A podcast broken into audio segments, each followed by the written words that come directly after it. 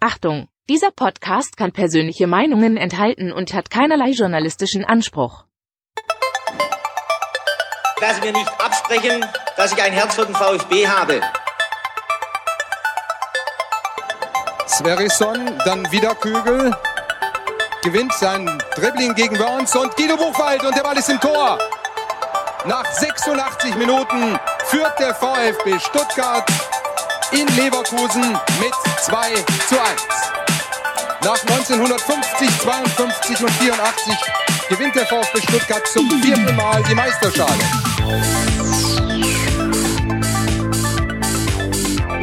Jetzt müsste der Ball endlich noch einmal hereinkommen. Jetzt kommt er weit nach hinten auf Hitzelsberger! Mario Gomez, spitze Winkel, noch einmal nach innen. Pizza hat den Ball und es gibt noch einmal Abstoß vom Tor. Und jetzt ist das Spiel aus und der VfB Stuttgart ist deutscher Fußballmeister.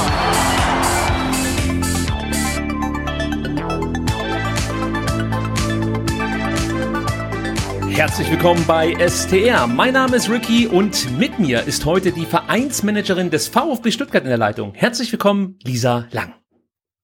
Hallo Ricky, vielen Dank für die Einladung. Sehr gerne. Und es wäre kein Dienstagabend ohne Sebastian. Auch er ist wieder mit dabei. Guten Abend, Sebastian. Schönen guten Abend dir, schönen guten Abend Lisa und ja, schönen guten Abend äh, allen Zuhörern. Wir sind heute Hi Sebastian. Wir sind heute etwas im Zeitstress, denn Sebastian möchte um 21 Uhr die deutsche Fußballnationalmannschaft sehen. Deshalb ähm, halten wir die Einleitung kurz und beschäftigen uns direkt mit unserem Gast, würde ich sagen. Oder Sebastian, möchtest du noch eine kurze Vorrede? Äh, ja, aber das, ne, ja, aber dass ich jetzt hier der Sündenbock äh, sein soll, ähm, hat es, das finde ich ja schon wieder kompliziert. Äh, nee, aber tatsächlich möchte ich äh, um 21 Uhr äh, äh, gerne das, das Länderspiel sehen, der erste Auftritt der deutschen Nationalmannschaft bei der EM 2020, die 2021 stattfindet. Und ähm, ja, ich glaube, wir haben auch noch ähm, wir haben viele gute Themen, wir können wahrscheinlich ewig sprechen, aber ähm, ja, neben dem äh, Länderspiel um 21 Uhr, äh, glaube ich, tut's dir auch gut, wenn wir nicht allzu lang machen, weil du sitzt äh, unter der Schräge im Dachgeschoss bei vermutlich 35 Grad, hast den Ventilator ausgemacht, weil er auf der Tonspur zu hören sein könnte. Und äh, bevor du da irgendwie dehydrierst, äh, vom Stuhl kippst, mh, ja, geben wir heute Gas. Ich habe mir die Badehose angezogen, weil ich weiß, was kommt. Nein, Spaß beiseite. Ähm, ja, ich habe mich so ein bisschen von der EM abgewandt, muss ich ganz ehrlich sagen. Also es soll jetzt hier kein ähm, ja, äh, großes Statement von mir werden, aber irgendwie kann ich mich mit der EM nicht so richtig anfreunden. Also es liegt jetzt weniger am Sportlichen, sondern mehr als äh, an dem, was so drumherum passiert. Das ist ja fast irgendwie jeden Tag, äh, der mit irgendeinem Skandal äh, überdeckt wird. Also der eine, der beleidigt erstmal komplette Nationen, äußert sich rassistisch, dann äh, werden Menschen ausgebuht, die ein Statement gegen Rassismus ähm, setzen. Äh, über den Vorfall mit Eriksen brauchen wir, glaube ich, gar nicht sprechen. Ich weiß nicht, ob das das Turnier ist, was ich mir gerne anschaue. Deswegen ja, ich, ich glaube, ich schaue mir die Copa America an, wobei auch da gibt es mit Sicherheit Probleme. Ich wollte gerade sagen, die ist ja mindestens genauso kompliziert, oder? Ja, das stimmt schon, aber es ist natürlich nicht so präsent wie jetzt äh, die Euro. Ja, also von daher, lass mir doch da einfach mal Ruhe mit dem, mit dem Zeug. Reden, reden wir nicht über, über die Europameisterschaft, sondern reden wir ähm, über den VfB und reden wir vor allen Dingen über Lisa, unseren Gast. So sieht's aus. Sie ist Fußballspielerin, Trainerin, hat Leadership and Sports Management studiert und ist seit 1. April die Vereinsmanagerin des VfB Stuttgart und damit noch einmal herzlich willkommen, Lisa Lang. Lisa, du äh, bist jetzt seit 75 Tagen Vereinsmanagerin. Ähm, ich frage jetzt mal ganz frei raus, wie liefen denn die ersten zehnhalb Wochen? Ja, vielen Dank nochmal für die Einladung. Es freut mich sehr, dass ich ähm, hier heute Gast sein darf bei euch in eurem äh, sensationellen Podcast. Äh, die ersten zehnhalb Wochen waren tatsächlich ähm, ja sehr intensiv, muss ich sagen. Ähm, ich bin natürlich auch in eine spannende Zeit reingerutscht, ähm, nicht nur durch Corona, sondern natürlich auch beim VfB ist einiges los, äh, sind wir ja gewohnt, äh, mal mehr und mal weniger. Ähm, muss aber sagen, dass ich unheimlich gut aufgenommen worden bin ähm, von allen Kollegen, ähm, sei es im EV wie auch in der AG. Habe viele Menschen kennengelernt, habe ein unglaublich gutes Team um mich herum. Ähm, wir arbeiten vertrauensvoll zusammen, ähm, ja, haben auch eine Menge Spaß äh, bei all der Arbeit, die zu leisten ist habe viele Themenkomplexe schon äh, mitbekommen und äh, bin einfach auch froh und dankbar, die Chance bekommen zu haben, beim VfB arbeiten zu dürfen und ja, bin echt wirklich froh und äh, bin auch gespannt, wie es weitergeht. Das klingt schon richtig leidenschaftlich. Also so wünscht man sich das eigentlich und so stellt man sich es auch vor für alle, die dann äh, da unten arbeiten dürfen. Da hat man ja das Gefühl, das muss immer eine Herzensangelegenheit sein. Da kommen wir nachher noch drauf zu sprechen. Aber ich will erst was anderes wissen. Und zwar, als du Anfang April vorgestellt wurdest, hieß es auf der Webseite des VfB, Lisa Lang verstärkt den EV und wird sich künftig um alle organisatorischen und administrativen Aufgaben innerhalb des Vereins kümmern. Äh, was genau sind die Aufgaben, die du jetzt beim VfB begleitest? Eine ganze Menge tatsächlich. Ähm, auch sehr vielseitig. Also bei mir ist kein Tag äh, gleich wie der andere und das macht auch den Job tatsächlich aus. Ähm, in erster Linie unterstütze ich und arbeite ich natürlich mit dem Präsidium zusammen. Ähm, aber auch, was jetzt wir groß vor der Brust haben in einem Monat, äh, grob ist die Mitgliederversammlung. Und ich glaube, auch die hat einen Rahmen und auch eine, ähm, ja, einen Ablauf, den wir so noch nicht kennen. Es werden alle Gremien neu gewählt. Ähm, es ist natürlich eine unglaublich große Veranstaltung mit einem großen Wahlprozess, vielen Kandidaten und Nominierten, äh, die zu begleiten sind, ähm, da auch schon übergegangen in den Vereinsbeirat, äh, der natürlich auch von mir betreut und begleitet und unterstützt wird. Genauso aber auch unsere sportlichen Abteilungen. Also wir haben regelmäßige Abteilungsleitersitzungen, äh, wo wir auch in die Abteilungen reinhören ähm, und da auch den sportlichen Erfolg, wie aber auch organisatorisch unterstützen. Äh, wir haben das Thema Frauenfußball. Ich glaube, da kommen wir nachher auch noch mal ein bisschen ausführlicher zu sprechen. Ähm, ganz großes Thema und ja, für mich auch ein Riesending, dass das jetzt geklappt hat. Da unterstütze ich organisatorisch und auch konzeptionell. Ähm, aber auch das, was wir haben, ist gut und schön, aber wir müssen überlegen, wie wollen wir uns denn weiterentwickeln. Also Zukunftsprojekte ähm, oder auch schön genannt strategische Vereinsentwicklung äh, sehe ich tatsächlich bei mir in der Aufgaben ähm, Fülle, Mitgliedergewinnung, ähm, auch Vergrößerung unseres Sportangebots ist sicherlich ein Thema. Mitgliederbindung, wie kriegen wir auch die Fans wieder näher an den Verein heran? Ähm, wie kriegen wir es hin, AG und EV vielleicht noch ein bisschen äh, mehr sich anzunähern, da die Schnittstellen zu verstärken?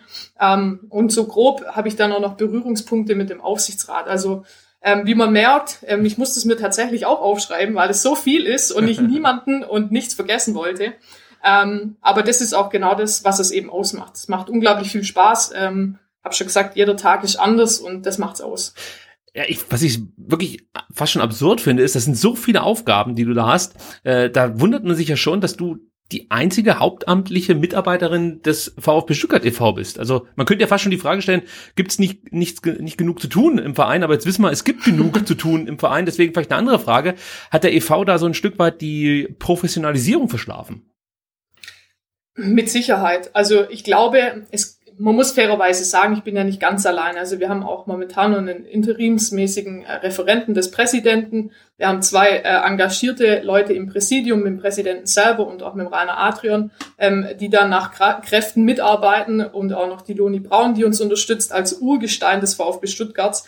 Ähm, also wir haben da schon ein kleines, aber feines Team ähm, die sich die Themen auch ein Stück weit aufteilen. Aber natürlich merkt man, dass wir auch an unsere Grenzen stoßen, nicht nur kapazitiv, ähm, sondern auch zeitlich. Also wir ähm, können machen, was wir schaffen in der, in der Regelzeit und Regelzeit sind tatsächlich keine acht Stunden Tage, äh, was aber auch nicht schlimm ist, äh, weil es unglaublich viel Spaß macht. Aber ich glaube schon, dass wir uns da verbessern müssen ähm, und auch noch uns breiter aufstellen müssen. Ähm, bislang war, glaube ich, der EV in den letzten Jahren so ein bisschen die leere Hülle nach der Ausgliederung. Äh, er war halt noch da, ähm, aber man hatte nie so ein Gesicht oder auch nie ähm, so richtig ein Gefühl dafür, was steckt denn eigentlich noch im EV. Ähm, sicherlich ist das Aushängeschild beim VfB der Profifußball, ähm, das sehe ich absolut so und der gehört eben zur AG. Ähm, aber der VfB besteht nicht nur aus Profifußball, sondern wir haben auch noch andere erfolgreiche Abteilungen, ähm, die teilweise im Leistungs-, aber auch im Breitensport unterwegs sind. Und ich glaube, die dürfen nicht hinten runterfallen. Ähm, die müssen genauso auch ihre Plattform bekommen und auch genauso gewürdigt werden. Wenn ich jetzt dann nur kürzlich erinnern darf, äh, wir haben unglaublich erfolgreiche Leichtathleten, die jetzt auch bald äh, sich auf den Weg nach Olympia machen. Also das kann auch nicht jeder Verein vorweisen. Also deswegen ist mir wichtig, wir sind nicht nur Profifußball, ähm, sondern auch tatsächlich ähm, noch weitere Sportarten.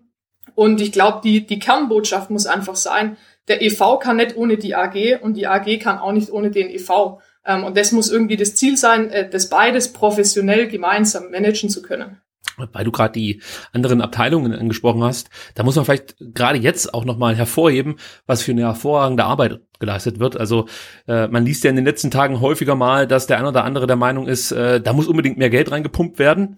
Ähm, schon mal hier ein kleiner Spoiler, wir werden uns nächste Woche mit dem Thema Steiger auseinandersetzen. Nicht in dieser Woche, weil da brauchen wir einfach ein bisschen mehr Zeit. Und Sebastian hat ja schon gesagt, er ist total im EM-Fieber. Ich gehe davon aus, Sebastian, die Fahnen sind schon am Auto positioniert. Heute Abend geht's los in Weinstadt Ja, dann der Ja, Autokorso. Autokorso auch safe und so weiter. Also selbst wenn wir verlieren, ähm, nee, äh, also das mal kurz äh, einzuschieben. Also ich, ich gucke die EM total gern. Ich hatte auch äh, bis kurz vor Turnierstart äh, relativ wenig Bock drauf, aber dann ähm, elf Freunde Sonderheft und Rasenfunk Sondersendung und jetzt habe ich irgendwie Bock darauf, ähm, die die Teams zu sehen. Ähm, aber tatsächlich habe ich festgestellt, ich werde heute Abend äh, die deutsche Nationalmannschaft genauso gucken, äh, wie ich die englische oder holländische oder portugiesische gucke, mit einer gewissen Distanz. Aber ich habe irgendwie Bock auf das Turnier. Ähm, aber wie gesagt, das Thema EM soll uns heute äh, auch, auch, auch gar nicht äh, weiter äh, interessieren. Da sind wir wieder hingerutscht. Dabei wollte ich die Ja, Arbeit der Abteilung. immer, ja? ich weiß. Ich wollte immer so einen kleinen Seitenhieb hier in deine Richtung loswerden.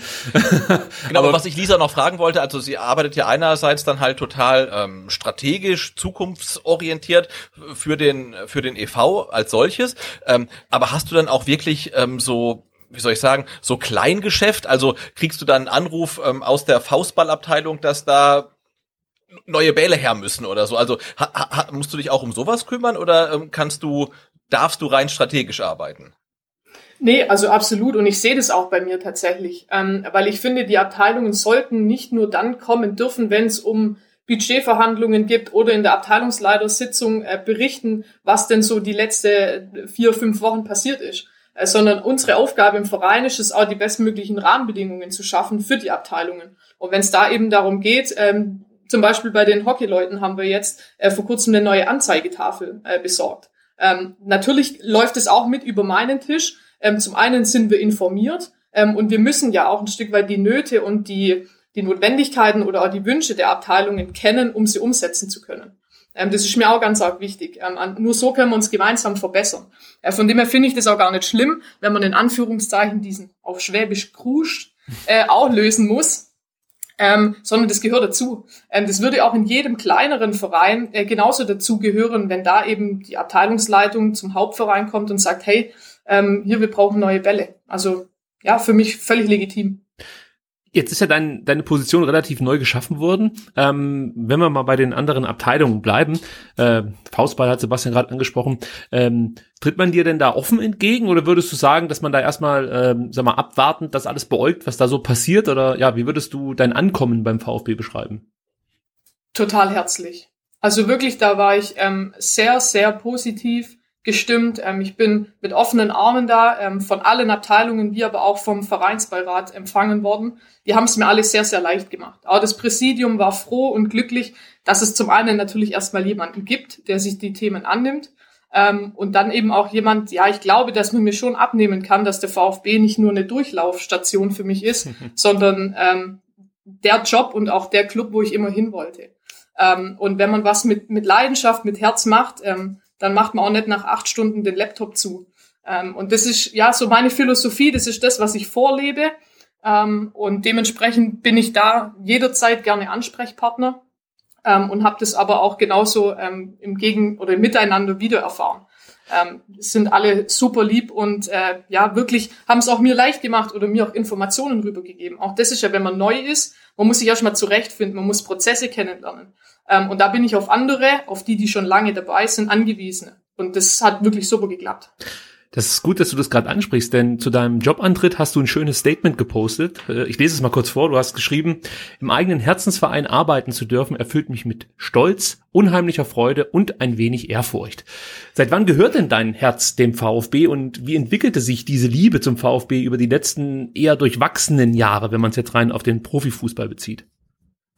Puh, also eigentlich schon seit ich denken kann. Ähm, ich glaube, man wird auch als Fan eines bestimmten Vereins geboren oder dahin erzogen. Ähm, Mhm. Also bei mir in der Familie sind alle VfB-Fans. Äh, wir sind auch äh, alle aus dem Schwabenland und ich finde, als Schwabe, da gehört das Herz einfach dem VfB. Äh, das soll so sein. Ähm, von dem her gab es da nie irgendwelche internen oder familiären Konflikte. Ich habe es da sehr einfach gehabt. Ähm, ja, und irgendwie hat sich das dann auch witzigerweise bei mir persönlich so entwickelt, dass Fußball meine Sportart war. Ähm, und deswegen gab es für mich von vornherein immer nur den VfB, ähm, sei es sportlich. Und natürlich, umso älter man wird, ähm, man entwickelt irgendeine berufliche Richtung, man weiß, wo man hin will, man weiß vielleicht auch, was man am besten kann.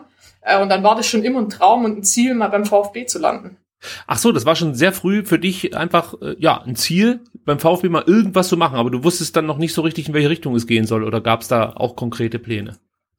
Ja, also es hat sich natürlich über die Jahre schon ein Stück weit verfestigt. Ähm, ich glaube, als Kind ähm, kann man das jetzt noch nicht sagen, wo man beruflich später mal hin möchte. Ähm, aber nachher dann, ähm, nachdem ich auf der Kotta-Schule war, mein Abitur dort gemacht habe, auf dem Wirtschaftsgymnasium studiert habe mit dem Bachelor, wusste ich irgendwie, und da ich ja im Sport schon immer engagiert war und auch insbesondere im Fußball, ähm, hat, hat mir eigentlich immer so die Brücke gefehlt zwischen beruflichem und dem privaten Sportlichen, was für mich immer mehr als ein Hobby war. Mhm. Ähm, und deswegen war es immer ein Traum, diesen Sport auch irgendwie beruflich integrieren zu können. Ähm, und wenn man dann sich was wünschen darf, dann natürlich dort, wo man am liebsten hingeht. Ähm, und das ist die Mercedes-Benz Arena jedes Wochenende beim Heimspiel. Ähm, und wenn man da dann irgendwie noch die Chance hat, ähm, selber mit, mitwirken zu dürfen oder Teil des Ganzen zu sein, was gibt Schöneres? Ja, absolut. Also das muss man vielleicht nochmal erklären. Du hast, wir haben es vorhin schon gesagt, den Studiengang Leadership and Sports Management über die VfB Akademie belegt. Also mhm. kann man es schon so auslegen, dass das von Anfang an auch dein Ziel war, nach dem Studium irgendwas im Sportbereich zu, zu machen.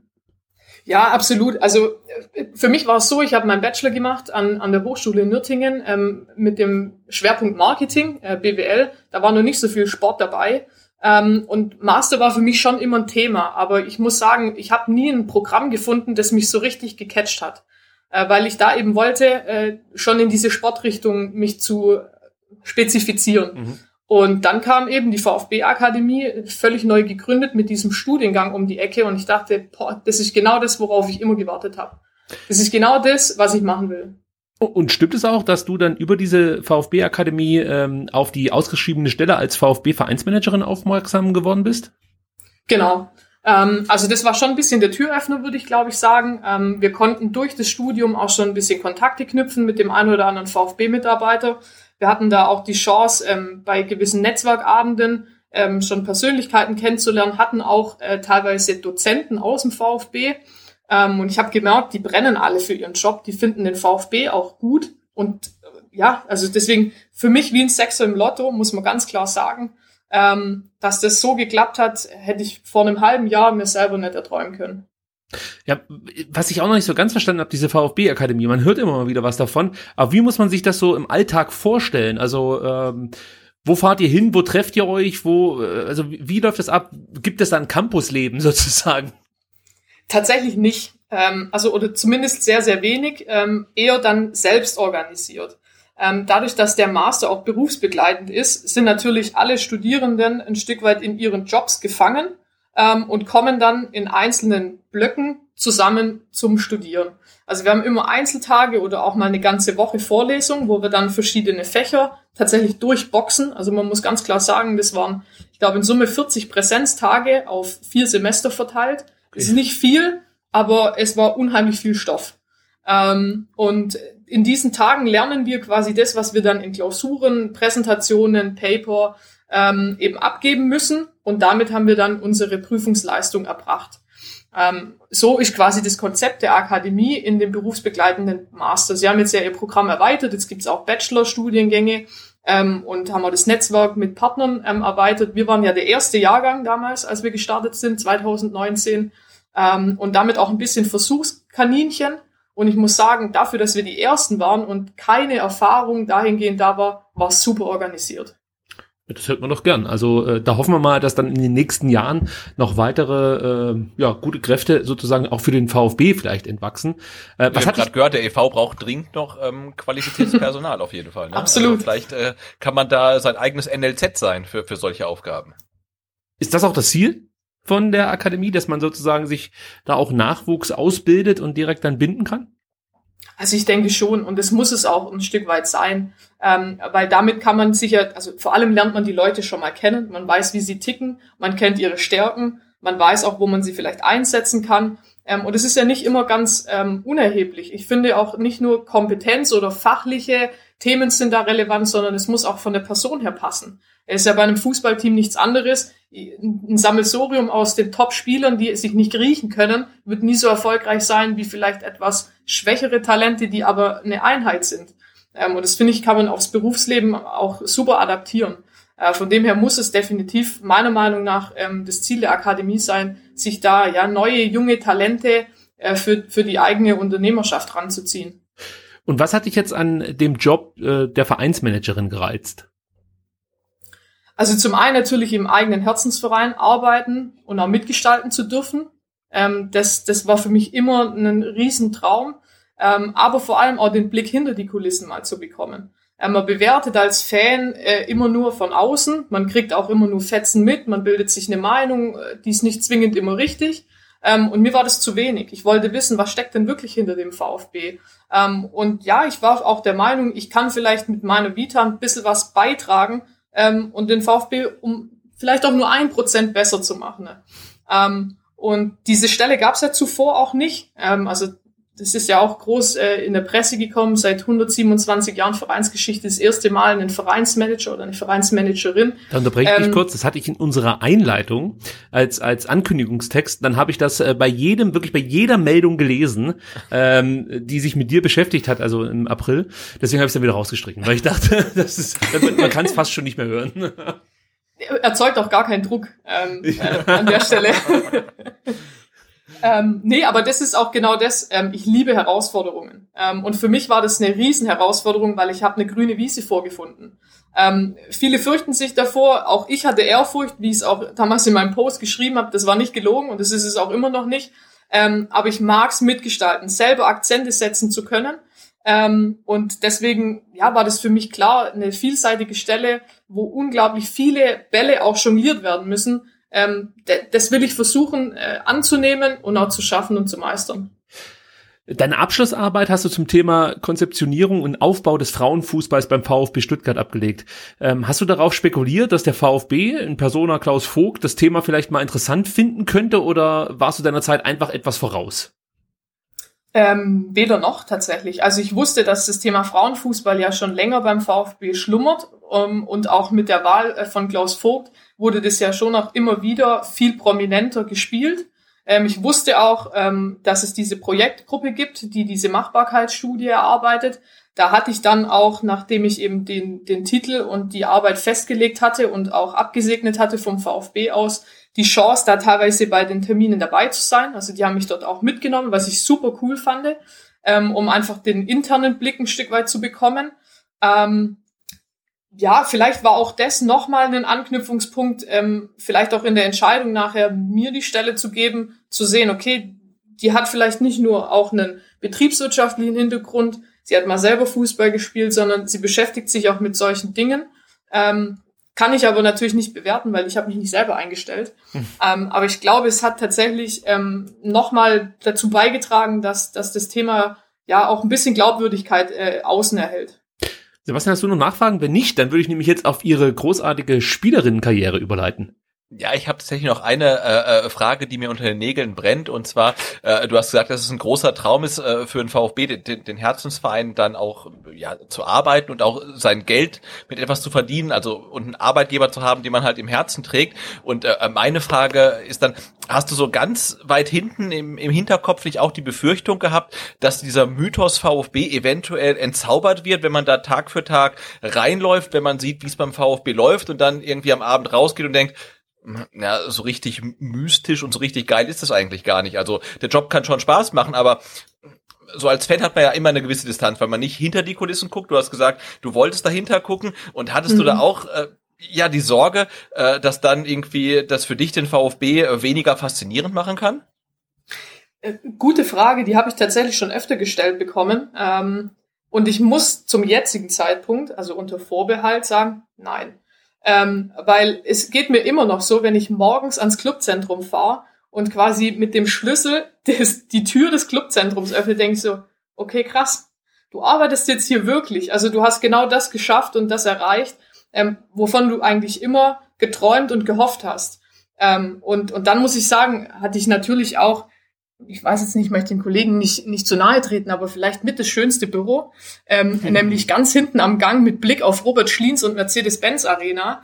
Ähm, gibt, glaube ich, Schlechteres. Ähm, und, und das sind so Dinge, ähm, wo man sich dann schon auch manchmal, habe ich mich auch dabei erwischt, wie ich dann mal eine Minute aus dem Fenster geschaut habe und gedacht habe, okay, Lisa, ähm, du bist angekommen, es ist richtig cool hier, ähm, ich weiß natürlich nicht, wie das in zehn Jahren ist, ob ich da immer noch so schwärme ähm, und davon spreche. Vielleicht ähm, stumpft man ab, weiß ich nicht, kann die ich Rolle nicht beurteilen. unten. Genau, aber, ähm. aber allein die Tatsache, dass du jetzt davon sprichst, dass du in zehn Jahren noch im gleichen Büro sitzt, spricht ja schon für dich und deine Verbindung zum VfB und wie cool du den Job da findest. Weil sonst hättest du gesagt, egal wo ich in zehn Jahren sitze, äh, wahrscheinlich nicht mehr dort. Also ähm, das, das äh, zeigt dir, dass du dich auf jeden Fall richtig entschieden hast. Aber ich, ähm, ja, wie du sagst, also die Frage wird ja häufiger gestellt und ich kann mir das so ein bisschen vorstellen, wenn halt da, der, der Herzensverein schon so, so einen gewissen Nimbus hat, eine Unnahbarkeit, wenn man dann auf einmal hinter die Kulissen guckt, mittendrin sitzt und dann auch die unschönen Seiten halt sieht, ne, ähm, kann ich mir halt vorstellen, dass die Faszination verloren geht. Und ich finde das total toll, wenn das bei dir äh, nicht der Fall ist, also zumindest jetzt nach zehn Wochen nicht. Und ich hoffe, dass dann, dass es auch in Zukunft so bleibt. Also, das hoffe ich auch. Ich muss noch dazu sagen, als du gerade beschrieben hast, dass du morgens äh, ja die Mercedesstraße entlang fährst und dann das Clubzentrum aufschließt.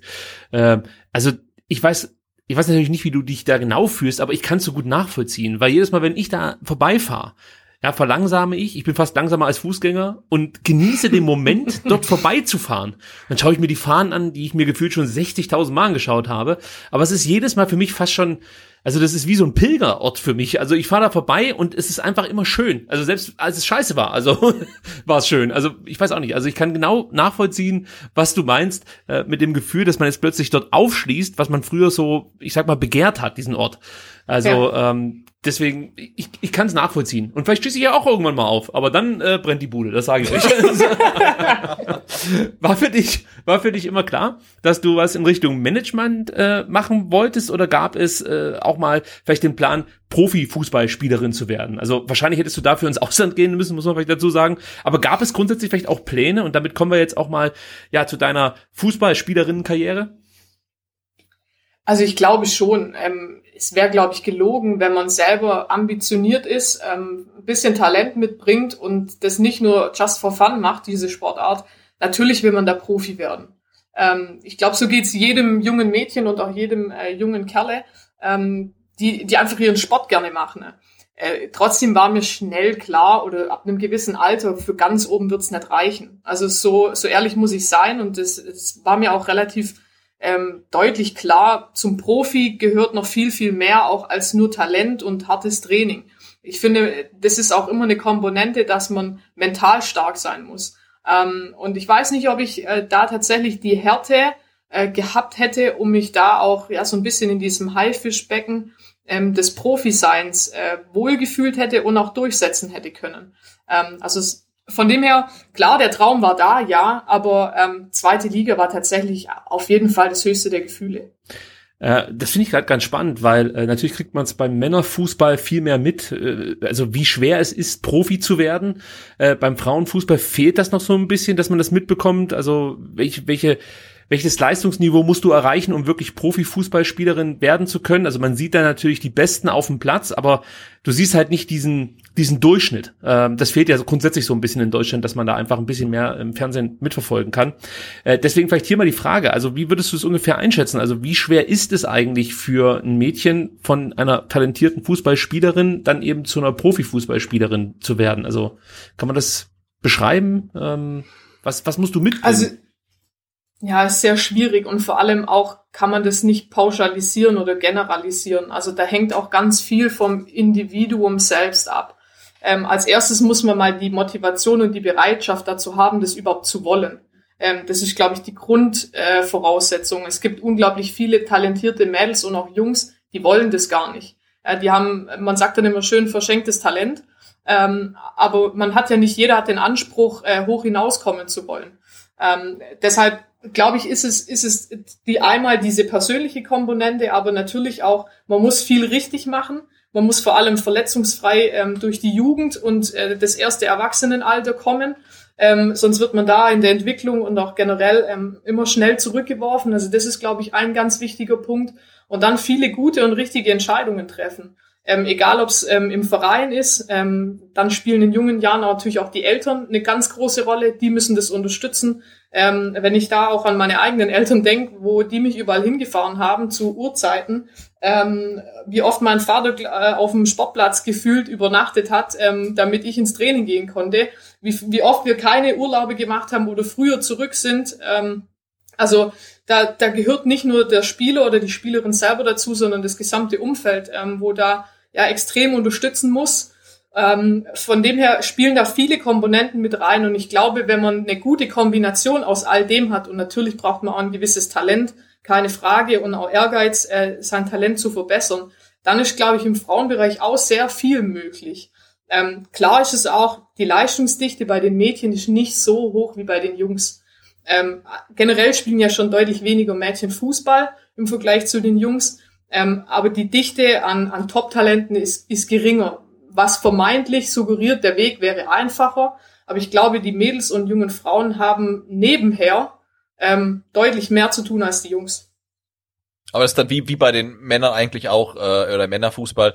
Äh, also ein Talent ist quasi die Grundvoraussetzung für eine Karriere, aber Disziplin und wie du sagst auch irgendwie eine gewisse Opferbereitschaft von dem Spieler oder der Spielerin selbst und dem Umfeld ähm, ist dann eigentlich das, äh, was es halt wirklich ausmacht, weil ohne Talent schafft man es sowieso nicht, aber dann muss halt wirklich noch viel mehr kommen und da spielt es auch keine Rolle, ob man jetzt ein, äh, äh, ein Junge oder ein Mädel ist, ne? Ich sehe es genauso. Talent ist immer die Grundvoraussetzung und ich glaube auch, wenn man selber kein Talent für etwas hat, dann macht es auch gar keinen Spaß. Also zumindest geht's mir so. Ähm, ich finde, auch Spaß ist immer so ein Faktor, den darf man auch im hohen oder im, im hohen Level, im hohen Niveau nicht vernachlässigen. Weil mit Spaß geht vieles viel leichter von der Hand. Ähm, Verbissenheit führt eher manchmal zu Verkrampfung ähm, und macht sich dann auch in der Leistung bemerkbar. Ähm, aber es ist natürlich auch dieser Punkt Verzicht oder äh, Opfern, was du angesprochen hattest. Ähm, die, die wichtigsten Jahre bei, bei Fußballern oder bei Sportlern allgemein sind eigentlich immer die, die wildesten Jahre. Ähm, nämlich dann, wenn man eigentlich endlich mal fortgehen darf abends, wenn die Freunde dann mal sagen, komm, freitags abends gehen wir fort, nee, ich gehe ins Training.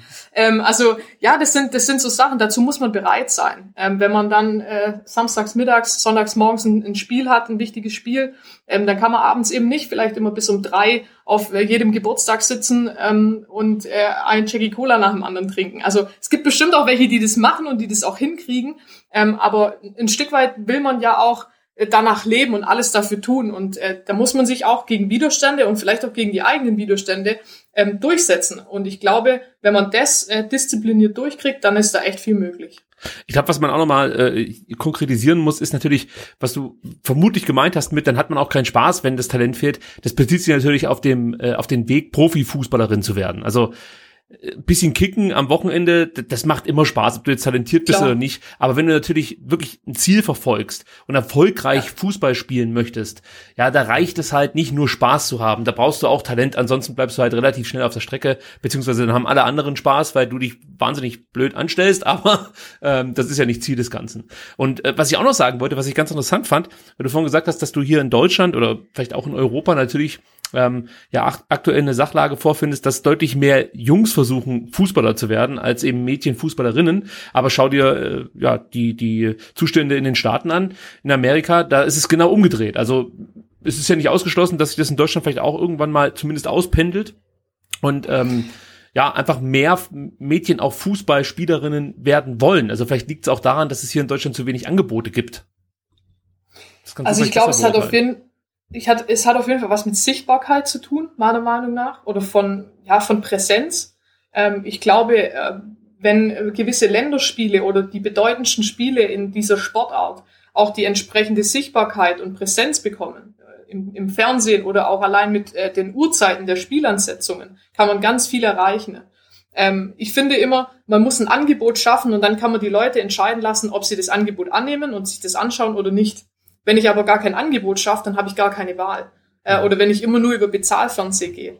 Ähm, und das sind so Sachen, ähm, ein Beispiel, Champions League Finale, ähm, Sonntagmittag. Ja, wer guckt sich Sonntagmittag so ein Champions League Finale an? Ähm, der Frauen. Ja, das ist eigentlich ein super Spiel. Ähm, aber das wird auch gar nicht beworben groß.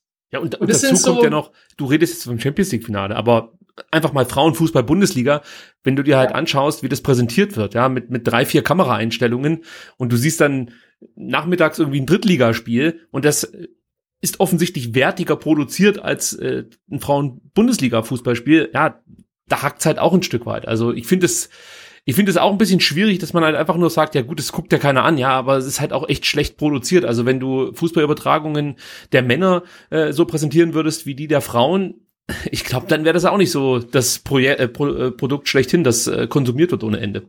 Da muss was passieren. Absolut. Also auch da diese Unprofessionalität überträgt sich auch automatisch auf den Sport. Also man, wie du sagst, ähm, man, man sieht da dann einfach auch, wie gefilmt wird oder welche Einstellungen da da sind. Ähm, dann wird teilweise noch während der Halbzeit ähm, oder beziehungsweise kurz vor der Halbzeit in die Werbung gegeben. Man kommt dann später zurück. Ähm, auch ein Beispiel war, einmal ging ein Tennisspiel länger, ja, deswegen konnte man leider dann äh, das, das ja. Spiel nur nicht vom Frauenfußball übertragen. Also das sollte man sich mal im Männerbereich trauen. Ähm, ich weiß, ähm, und das ist auch was, was ähm, ich, wenn ich mit Leuten darüber spreche, immer sagt, bitte, bitte vergleicht Männer- und Frauenfußball nicht miteinander. Das ist zwar dieselbe Sportart, nach denselben Regeln, aber die haben nichts miteinander zu tun. Ähm, und das ist auch so was. Wir müssen uns davon lösen, Männer- und Frauenfußball miteinander zu vergleichen. Also wir da vergleichen ja auch nicht, ähm, weiß ich nicht, Männer- und Frauenhandball in dem Bereich. Ja, aber, aber das ist äh, doch eigentlich eine Ausnahme im Sport. Also wenn du schaust, Tennis, Basketball oder so, also oder am besten, jetzt komme ich wieder mit meinem MMA-Vergleich, äh, Kampfsport oder so, also da merke ich keinen Unterschied mehr. Also ich schaue, weißt du, ich, ich schaue mir jetzt nicht irgendwie ähm, Tennis der Frauen an und habe da irgendwie eine andere Beziehung zu als äh, Tennis zum Männer, äh, der, der Männer. Deswegen, also für mich ist es halt einfach der gleiche Sport. Ja, ich finde nur die Absolut. Präsentation scheiße, muss ich sagen. Also das ist so, kann ich so direkt einfach sagen. Und vielleicht nur mal, um ein Gefühl dafür zu vermitteln, schaut euch ein U19-Spiel mal live an. Äh, also geht in Schliens oder wo auch immer die, die Jungs spielen. Und dann schaut euch das Ganze, wenn es irgendwie geht, auf VfB TV an. Ja, da, da, da pennst du halt weg bei diesen Kameraeinstellungen. Das ist einfach grauenhaft, äh, dir das anzugucken. Ja, wenn es äh, denn übertragen Wenn es denn überhaupt wird, ne? übertragen wird. Ja. Und genauso, das ist das Problem bei Frauenfußball. Wenn du Frauenfußball vor Ort dir anschaust, ja, da ist das ein dynamisches Spiel, das Spaß macht zuzugucken und es ist technisch hochwertig, alles toll. Und wie gesagt, dann guckst du dir das Ganze bei Magenta TV an und da wurde es schon besser, als es früher war, muss man sagen. Ja. Äh, und du denkst dir trotzdem, Leute, ja, das ja, könnte es nicht ein bisschen, ja, impulsiver irgendwie äh, rübergebracht werden. Ähm, ja, deswegen, also ich, ich, ich persönlich trenne trenn da für mich gar nicht so sehr Frauen, Mädchenfußball äh, und dann eben Herren- und, und, und Jungenfußball, sondern für mich ist es einfach die Präsentation des Sports. Da, ja, vielleicht da noch angefügt, die, diese Unterscheidung oder dieser Vergleich ähm, ist auch viel mehr auf diese Leistungsvergleiche ausgelegt. Also man beschwert sich immer, das Spiel ist so langsam. Es ist aber nun mal physisch einfach so, dass Frauen nicht so schnell rennen können wie Männer. Also man vergleicht ja auch keinen Sprinter im Leichtathletik mit einer Sprinterin. Die wird niemals die Zeiten rennen können wie, äh, wie einer von den Herren. Ähm, und das sind so Dinge. Also man erwartet oder man ist natürlich auch gewohnt und das Auge ist geschult, den Männerfußball, weil den sehen wir permanent im Fernsehen. Und dann ähm, switchen wir quasi und sehen auf einmal Frauen und dann ist alles drei Stufen langsamer, drei Stufen schlechter, was viele sagen. Ähm, aber wir müssen uns eben davon lösen, das zu vergleichen. Also mir geht es da eher um diese Leistungsvergleiche, ähm, wo wir sagen, äh, Frauen sind da immer schlechter gestellt oder können nicht so viel, sind langsamer, ähm, sieht nicht so dynamisch aus. Das ist eben halt auch Gott gegeben, da können wir gar nichts machen. Ne? Und das finde ich immer ein bisschen schade, wenn es darauf reduziert wird. Weil wie du sagst, ähm, hat es was mit Präsentation zu tun und auch ein bisschen mit öffentlicher Reputation. Ja, absolut. Und was ich da ganz interessant fand, ich habe gelesen, dass du früher davon überzeugt warst, dass Mädchen keinen Fußball spielen können. Wer hätte ich denn vom Was Gegenteil das ausgegraben? Ja, das habe ich auch hier wieder, also aus der Gift, aus, dem, aus dem Giftschrank rausgezogen. ähm, wer hätte ich denn vom Gegenteil überzeugt? Ah, das sind ja jetzt wirklich alte Kamellen. Naja, aber. Das ist mir fast ein bisschen peinlich. naja, ich sag mal so, äh, ich, also ich, ich wundere mich nicht, dass, dass man als, als äh, Frau, als Mädchen auf diesen Gedanken kommt. Weil mhm. es ist ja wirklich so, dass, äh, wenn du jetzt dich mit, mit Kindern unterhältst, ja, da ist es ganz klar, ja, Mädchen, die spielen keinen Fußball. Oder wenn sie Fußball spielen, dann stimmt was nicht mit denen. Also diese naive Denke ist ja jetzt nicht so äh, selten äh, ja, aufzuschnappen. Von daher finde ich es jetzt nicht so überraschend, dass man auf diese Idee kommen kann, vor allen Dingen als Mädchen. Also wenn wir jetzt schon aus dem Nähkästchen plaudern, dann richtig, ähm, weil dann kann ich noch ähm, mit anfügen, dass ich tatsächlich in diesen ganz jungen Anfangsjahren auch rumgelaufen bin, optisch wie ein Junge. Also ich hatte rasch wie kurze Haare, ähm, weil ich bewusst nicht wollte, dass mich irgendjemand als Mädchen erkennt, weil sonst hatte ich Angst, dass ich keinen Ball gespielt bekomme. Aha. Also du musstest dich praktisch erstmal anpassen sozusagen an die Gegebenheiten, sonst wäre es für dich schwer geworden. Ähm. Ich musste nicht. Also das war meine freie Entscheidung ähm, und vielleicht auch natürlich kindlich naiv. Ähm, aber ich dachte einfach, wenn ich aussehe wie alle anderen, dann werde ich auch genauso behandelt. Ähm, und im Nachhinein heute gesehen, finde ich es eigentlich total schade, dass mich damals niemand als Mädchen erkannt hat, weil dann wäre vielleicht auch die Leistung viel eher wertgeschätzt geworden. Ähm, und so bin ich halt durchgerutscht und ähm, ja, war halt das Mädchen, das keiner erkennen konnte. das ist ja verrückt. Also das finde ich gerade wirklich spektakulär, dass du das so erzählst. Äh, deswegen vielleicht auch nochmal ganz weit zurückgespult. Du hast, glaube mit drei Jahren angefangen, Fußball zu spielen. Wie, wie kam es denn dann dazu? Ja, das weiß keiner so richtig, ehrlich gesagt. Also ich habe jetzt hier auch in der Familie niemanden vorzuweisen, der da jetzt irgendeine große Karriere eingeschlagen hat. Ähm, und äh, soweit reicht mein Erinnerungsvermögen auch nicht zurück, aber mir wurde zumindest nachgesagt, dass ich schon als kleines Kind äh, nie eine Schnuller, eine Barbie oder irgendwas dergleichen wollte, äh, so klischeemäßig, sondern immer einen Ball. Mhm. Und den auch nicht in der Hand, sondern immer am Fuß. Ähm, und irgendwie hat sich das durchgesetzt. Und gab es dann bei dir im Ort äh, irgendwie die Möglichkeit, überhaupt als Mädchen Fußball zu spielen? Oder musstest du da ganz klassisch, wie ich es ganz oft von, von Frauen, muss man jetzt sagen, höre, dass die halt dann mit den Jungs mitspielen durften, muss man ja fast schon sagen. Genau, also ich durfte bei den Jungs spielen und das sehe ich auch heute noch so. Ich bin da auch sehr dankbar und ich ähm, würde auch heutzutage jedem Mädchen raten, ähm, das, was aus sich machen will, äh, tatsächlich so lange wie möglich bei den Jungs zu spielen. Äh, weil man da einfach ja eine ganz andere Gemeinschaft hat, ähm, im Sinne von äh, ja auch ein bisschen Leistungsdruck. Ähm, man wird da auch ein bisschen robuster, glaube ich. Man lernt da relativ viel, sich auch durchzusetzen. Ähm, von dem her finde ich das gar nicht schlimm. Also ich habe dann hier in Gerlingen bei mir im Ort ähm, bei den Jungs angefangen und ähm, da dann auch so lang wie möglich gespielt. Es gab dann ähm, beim FC Genbühl, äh, wurde damals dann in der B-Jugend so eine Siebener Mannschaft äh, gegründet. Und ähm, das waren dann aber, B-Jugend ist man ja in der Tendenz so äh, 16 äh, Jahre alt. Mhm. Und ich war, glaube ich, 13 oder 14. Ähm, und ja, habe dann da einfach mitgespielt. Bin da reingeworfen worden als kleiner Junge, weil ich immer noch so aussah. ähm, ja, aber und habe dann bei schon, den großen Mädels warst. mitgespielt. Ja, na klar. Ja, ja, also ich habe also, mich schon zu erkennen gegeben, so ist es nicht. Ja, also du hast ähm, dich da nicht irgendwie umbenannt oder so, also. Äh, nee, um Gottes okay. Willen. Ähm, nee, nee, so nicht. Also meine Eltern haben mich jetzt nicht äh, Patrick gerufen oder so. Ähm, nee, also da haben wir natürlich kein Geheimnis drum gemacht. Also das war auch meine freie Entscheidung, so rumzulaufen. Ne? Ähm, weiß auch nicht, was mich da geritten hat, aber gut.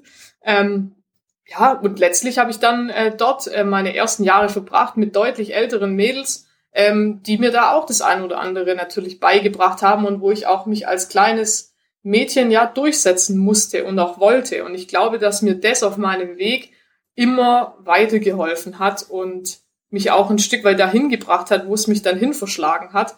Ähm, weil man einfach bei den Jungs, wie gesagt, echt viel lernt, viel mitnimmt und immer mit Älteren zu spielen und zu trainieren, hast du automatisch, oder ich habe den Ehrgeiz immer entwickelt, ähm, ja, mich da beweisen zu wollen. Ich wollte genauso gut sein wie die, wie die Großen, wollte nicht äh, das kleine Mädchen sein, das da mit dabei ist, sondern ja, ich wollte einfach auch performen. Und, und wann war der Moment, an dem dir oder anderen klar wurde, dass du besonders gut Fußball spielen kannst? Boah, gute Frage. Das müssten eigentlich andere besser bewerten und äh, beurteilen können als ich selber. Also man hat ja dann irgendwann, ich würde mal sagen, so mit, mit 13, 14, ähm, schon einen Blick dafür, ob man da ganz gut ist oder nicht. Ich ähm, spiele im Sturm. Äh, da wird man auch an Toren gemessen. Von dem her ist es da relativ einfach, vielleicht auch zu sagen, okay, die kann was oder die kann nix. Ähm, das ist bei einem Abwehrspieler eher schwierig, weil da ist man nicht zwingend immer, ja, da hat man keine Indikatoren. Klar, wenn man zu Null spielt, ist auch schön, aber da hat man manchmal nicht immer alleine was, äh, ja, dafür können. Ähm, ja, ist echt schwierig. Kann ich gar nicht so äh, Detail äh, beantworten. Also wahrscheinlich spätestens dann, als die Einladung zum ersten äh, Lehrgang beim Württembergischen Fußballverband für die Auswahl reinkam. Ähm, weil das ist aber immer das, so ein Zeichen. Sorry, die Systematik ist dann äh, beim, bei den Mädchen und bei den Frauen genauso wie bei, bei den Männern. Also, dass der WLV irgendwie dann äh, Leute mal an den Plätzen stehen hat, äh, die gucken, wer besonders begabt sein könnte. Und dann gibt's so, so, so Auswahl-Lehrgänge äh, oder in, Auswahlsichtungen. Genau. genau, ja. Das ist analog wie bei den Jungs. Und in, inwieweit wird im Mädchenfußball gefördert? Also wie schwer ist es dann ganz speziell für dich gewesen, bis in die zweite Bundesliga zu kommen? Also gerade das Thema Scouting, gibt's das äh, im Frauenfußball dann auch vergleichbar mit äh, dem, dem Herrenbereich? Nicht, nicht wirklich verbreitet, nee. Also und ich finde auch da muss man noch mal ein bisschen unterscheiden bei den Jungs. Es gibt natürlich einmal dieses NLZ inzwischen, ähm, die ihre eigenen Scouts haben und es gibt natürlich aber auch gute, ambitionierte Vereine, die sowas nicht haben und trotzdem, sage ich mal, ihre Sichter losschicken. Ähm, aber man hat natürlich auch so ein bisschen vom WV dann Empfehlungen bekommen, äh, welcher Verein für das eigene Leistungsniveau passen könnte.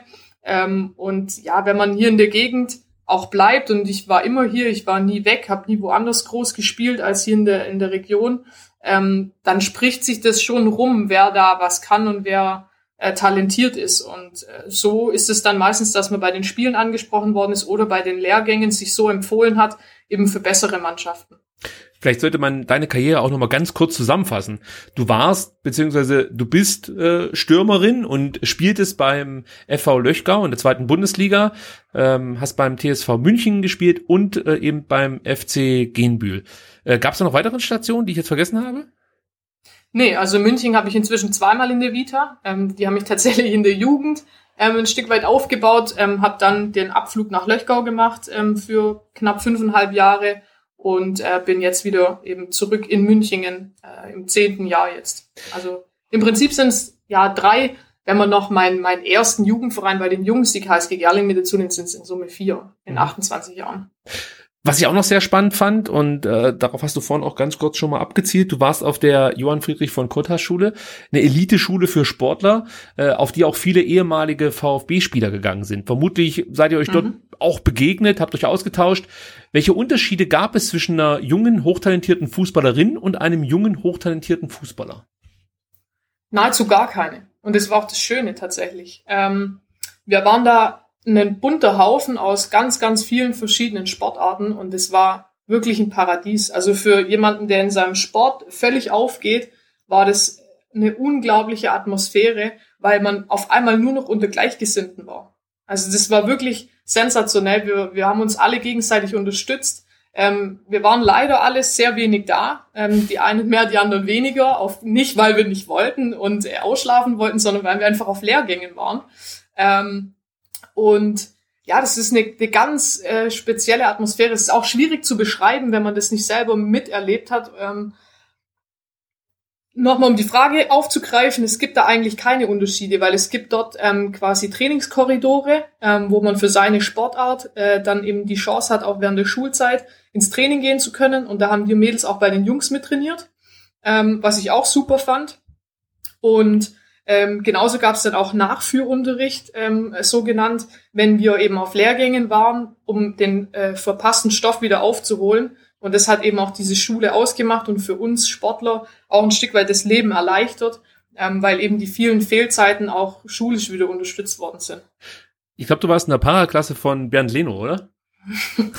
ja, also ich war auf dem Wirtschaftsgymnasium, er war auf dem Berufskolleg, aber wir waren in derselben Stufe, korrekt, ja. Ja, ja. Äh, und da gab es so eine äh, Geschichte, ich weiß nicht, ob wir die jetzt hier ausbreiten sollten, aber äh, ich ziele Ich glaube, ich weiß schon, was kommt. du meinst das mit den, oder ich meine das mit den Autos. Ja, ich auch. Ja, äh, gut, wir können es ja einfach so stehen lassen. Aber also, es, es war für dich jetzt eigentlich ich mal... Ich hätte sie sogar ausgepackt Okay, heute. gerne. Also, also ich fand ich fand sie sehr unterhaltsam. Also von daher, ähm, erzähl also doch mal. Ich kenne sie nicht, also bitte, bitte erzähl jetzt mal. Wie war denn das mit Bernd Leno und seinen Autos? also, Bernd, wenn du zuhörst, ähm, nicht böse gemeint. Ähm, Im Gegenteil. Nee, also auch da vielleicht nochmal um diesen Unterschied zwischen ähm, jungen Mädels und äh, jungen Jungs, äh, sag ich mal, äh, zu verdeutlichen war eben, äh, der Bernd wusste morgens eben nicht, mit welchem Auto er in die Schule kommt und ich bin mit der U-Bahn gefahren. Ähm, und wir haben aber auf demselben Leistungsniveau Fußball gespielt, nur er eben im Männerbereich ähm, und ich im Frauenbereich. Und das finde ich ist immer so ein ganz gutes Beispiel, ähm, wie es nicht nur finanziell verteilt ist, sondern auch generell von, von der Wertschätzung oder generell. Ja, das ist, ich finde es einfach ein gutes Beispiel. Vielleicht eine blöde Frage, aber nervt das dann oder äh, wischt man das halt weg, weil es halt schon immer so war und man auch nichts anderes erwartet hat? Aber ja, hatte ich, hatte ich es ein bisschen angekotzt, auf Deutsch gesagt, dass es dann einfach diese Unterschiede gibt?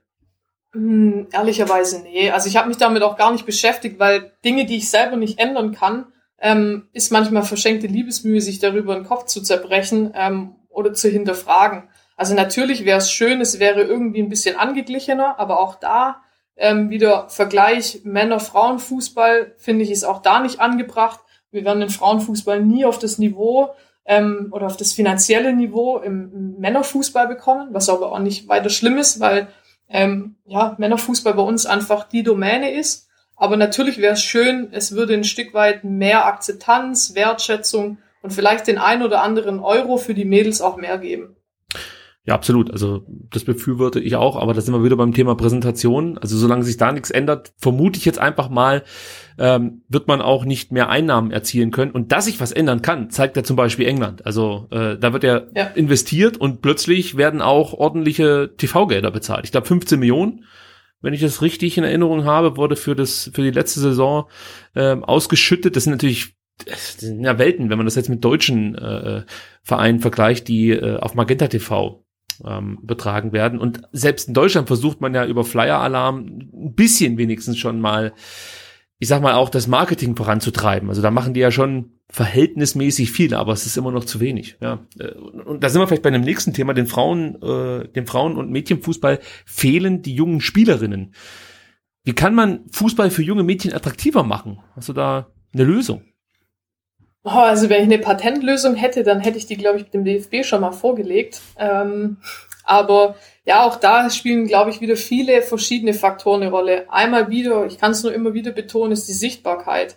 Ähm, man macht immer Leute darauf aufmerksam, wenn man sie auch ein Stück weit mit einer Sache vielleicht nervt, also positiv nervt. Ähm, und auch da wenn die Mädels sich eben immer nur Champions League Finals ähm, oder wichtige Spiele von den Männern angucken können, dann verknüpfen sie das gar nicht mit sich selber. Wenn sie da Mädels oder Frauen sehen, glaube ich, würde das auch nochmal einen Anreiz schaffen.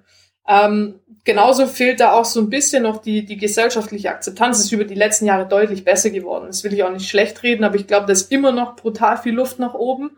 Ähm, dass diese Sportart einfach in der breiten Masse noch mehr anerkannt ist. Ähm, ich denke, wir könnten auch mit dem Rückhalt der Männer ähm, da vielleicht noch ein bisschen mehr bewegen, auch in Form von, ich weiß nicht, Testimonials oder sowas, die vielleicht nicht nur weiblich sind, sondern auch mal männlich. Ähm, und dann noch ein Punkt, der ist jetzt wieder auf den VfB auch übertragbar, äh, Strahlkraft von großen Vereinen. Ähm, und ich finde, das ist auch eine gewisse Verantwortung, die der VfB da hat und alle anderen Vereine auch, ähm, weil man so eine große Präsenz hat. Man hat eine Präsenz, man hat einen sportlichen Erfolg, man hat auch eine Strahlkraft nach außen. Ähm, und man sieht es jetzt auch bei uns, ähm, wie viele Mädels sich auf einmal bei uns gemeldet haben, die sich jetzt für Frauenfußball oder für Mädchenfußball interessieren, weil wir der VfB das jetzt anbieten. Und es ist doch schade, dass es eigentlich nur zieht, wenn ein großer Name dahinter steht, aber immer noch besser als gar nichts. Und ich glaube, da sind auch die Vereine ein Stück weit in der Verantwortung, ähm, da ein Vorbild zu sein oder ein Angebot zu schaffen, ähm, dass die Mädels auch vielleicht in ihrem Herzensverein ähm, auch mal die Chance haben, Fußball zu spielen. Wenn du sagst, die Vereine, müsste man dann nicht vielleicht direkt sagen, die DFL? Also wäre es vielleicht nicht sinnvoll, ähm, dass die Frauenfußball-Bundesliga auch in die DFL äh, übergeht und, und dort mit gefördert wird? Ah, mit solchen Strukturen habe ich mich zu wenig beschäftigt, ähm, um da mir ein Urteil bilden zu dürfen, ob ich das gut oder schlecht finde. Wo ich dir definitiv zustimme, ist, dass dann noch mehr Unterstützung seitens DFB kommen müsste. Ähm, und auch da wieder in Bereichen nicht nur finanzieller Ebene, sondern auch organisatorische Unterstützung, Infrastruktur vor allem. Also das ist auch so ein bisschen, du hattest es vorhin schon angesprochen mit, mit England. Ähm, wir haben uns da so ein bisschen auf unseren alten Erfolgen ausgeruht ähm, und die bleiben jetzt in den letzten Jahren aus und wir wundern uns und fragen uns, was ist denn auf einmal los? Aber wir haben uns halt ein Stück weit nicht weiterentwickelt und wir sind da links und rechts überholt worden von England, Frankreich, ja, zum Teil auch Spanien, ähm, die da einfach deutlich weiter sind, ähm, ihre Infrastruktur ausgebaut haben, das Ganze einfach professionalisiert haben. Und ich glaube, da müssen wir äh, richtig zügig nachziehen und es geht natürlich nur, wenn der Verband ähm, ein Stück weit unterstützt und vorgibt, dann können auch die Vereine mitmachen. Aber genau deswegen spreche ich auch die DFL an, weil gerade Infrastruktur oder grundsätzlich auch die Aufbereitung des Produkts Fußball, wenn man das so sagen kann, ähm, das ist natürlich da schon deutlich weiter fortgeschritten und davon könnte dann eben auch die Frauenfußball-Bundesliga profitieren. Also das ist der Gedanke, den ich dann hatte. Die DFL ähm, nimmt sich sozusagen diesem Thema an und die ganzen, die ganzen Vereine, die der DFL eben angehören, äh, sind mehr oder weniger verpflichtet, Frauenfußball, äh, ich, nenne es jetzt einfach mal neudeutsch zu featuren. Weil ich glaube, da könnte man natürlich schon noch mal einiges mehr äh, bewirken als dann über den dann doch eher langsam agierenden DFB. Weil ich glaube, wenn du dich auf den DFB verletzt, verlässt, dann jo, glaube ich, werden wir in zehn Jahren genau dieselben Gespräche führen müssen. Ähm, das dauert einfach alles viel zu lang, bis da mal was in Bewegung kommt und es muss auf den Verband Rücksicht genommen werden und dann hat der noch irgendwie eine Meinung dazu. Das dauert alles viel zu lang. Deswegen, also man kann die DFL ja oft genug kritisieren, keine Frage, aber ich glaube, gerade in diesem Bereich ähm, wäre es echt eine gute Möglichkeit, äh, äh, ja, den, den Frauenfußball voranzubringen. Und ich glaube auch rein finanziell, ja, würden sie sich fast kaputt lachen über äh, das, was man dann investieren müsste, um Frauenfußball sichtbarer zu machen, weil das ist ja das Thema, was du jetzt schon mehrfach angesprochen hast. Äh, daran sollte man ja zuerst arbeiten. Ja, äh, noch ja, also, ja, gerne. Nee, sorry. Nee, ich habe dich unterbrochen. Bitte. Das ist eigentlich nichts Neues. Ähm, also äh, letztlich finde ich auch, ähm, ich tue mir immer schwer mit äh, Verpflichten. Also das stand ja auch mal im Raum, ähm, dass man die äh, Bundesliga-Vereine der Herren dazu verpflichtet, Frauenfußball anzubieten kann man jetzt natürlich einerseits sagen, ja, finden wir gut, weil dann müssen sie. Ähm, aber andererseits finde ich, es sind so Verpflichtungen haben auch immer ein Geschmäckle. Ähm, weil in dem Moment bin ich vielleicht nicht überzeugt oder mache es nicht aus Überzeugung. Und dann weiß ich auch nicht, wie viel ähm, Herzblut, wie viel Engagement man da reinsteckt. Deswegen finde ich so eine gewisse Freiwilligkeit oder man kann ja vielleicht auch mit Anreizen schaffen. Ähm, immer ein bisschen die charmantere Lösung. Ähm, das ist ja auch das, was dem VfB mal unterschwellig so ein bisschen jetzt äh, vorgeworfen wurde. Ähm, naja, jetzt war ja auch der öffentliche Druck so enorm. Ähm, jetzt musste aber langsam mal was passieren. Ja, aber das, also der Druck war auch schon vor zehn Jahren da und ähm, ich hätte vor zehn Jahren auch gern dieses Trikot getragen und da hat sich eben keiner darum gekümmert, beziehungsweise das eben nicht so angegangen und mit Nachdruck durchgesetzt, wie es jetzt das aktuelle Team eben gemacht hat. Ähm, und ich finde deswegen, solche Dinge hängen auch immer von den handelnden Personen ab. Und wenn die Interesse daran haben, dann können wir viel bewegen. Wenn da Leute sind, die eher blockieren oder kein Herz und auch kein Geldbeutel dafür haben, dann wird es eher schwierig. Du hast gerade gesagt, oh, sorry, Sebastian. Genau, äh, für mir nochmal eine ganz allgemeine Frage.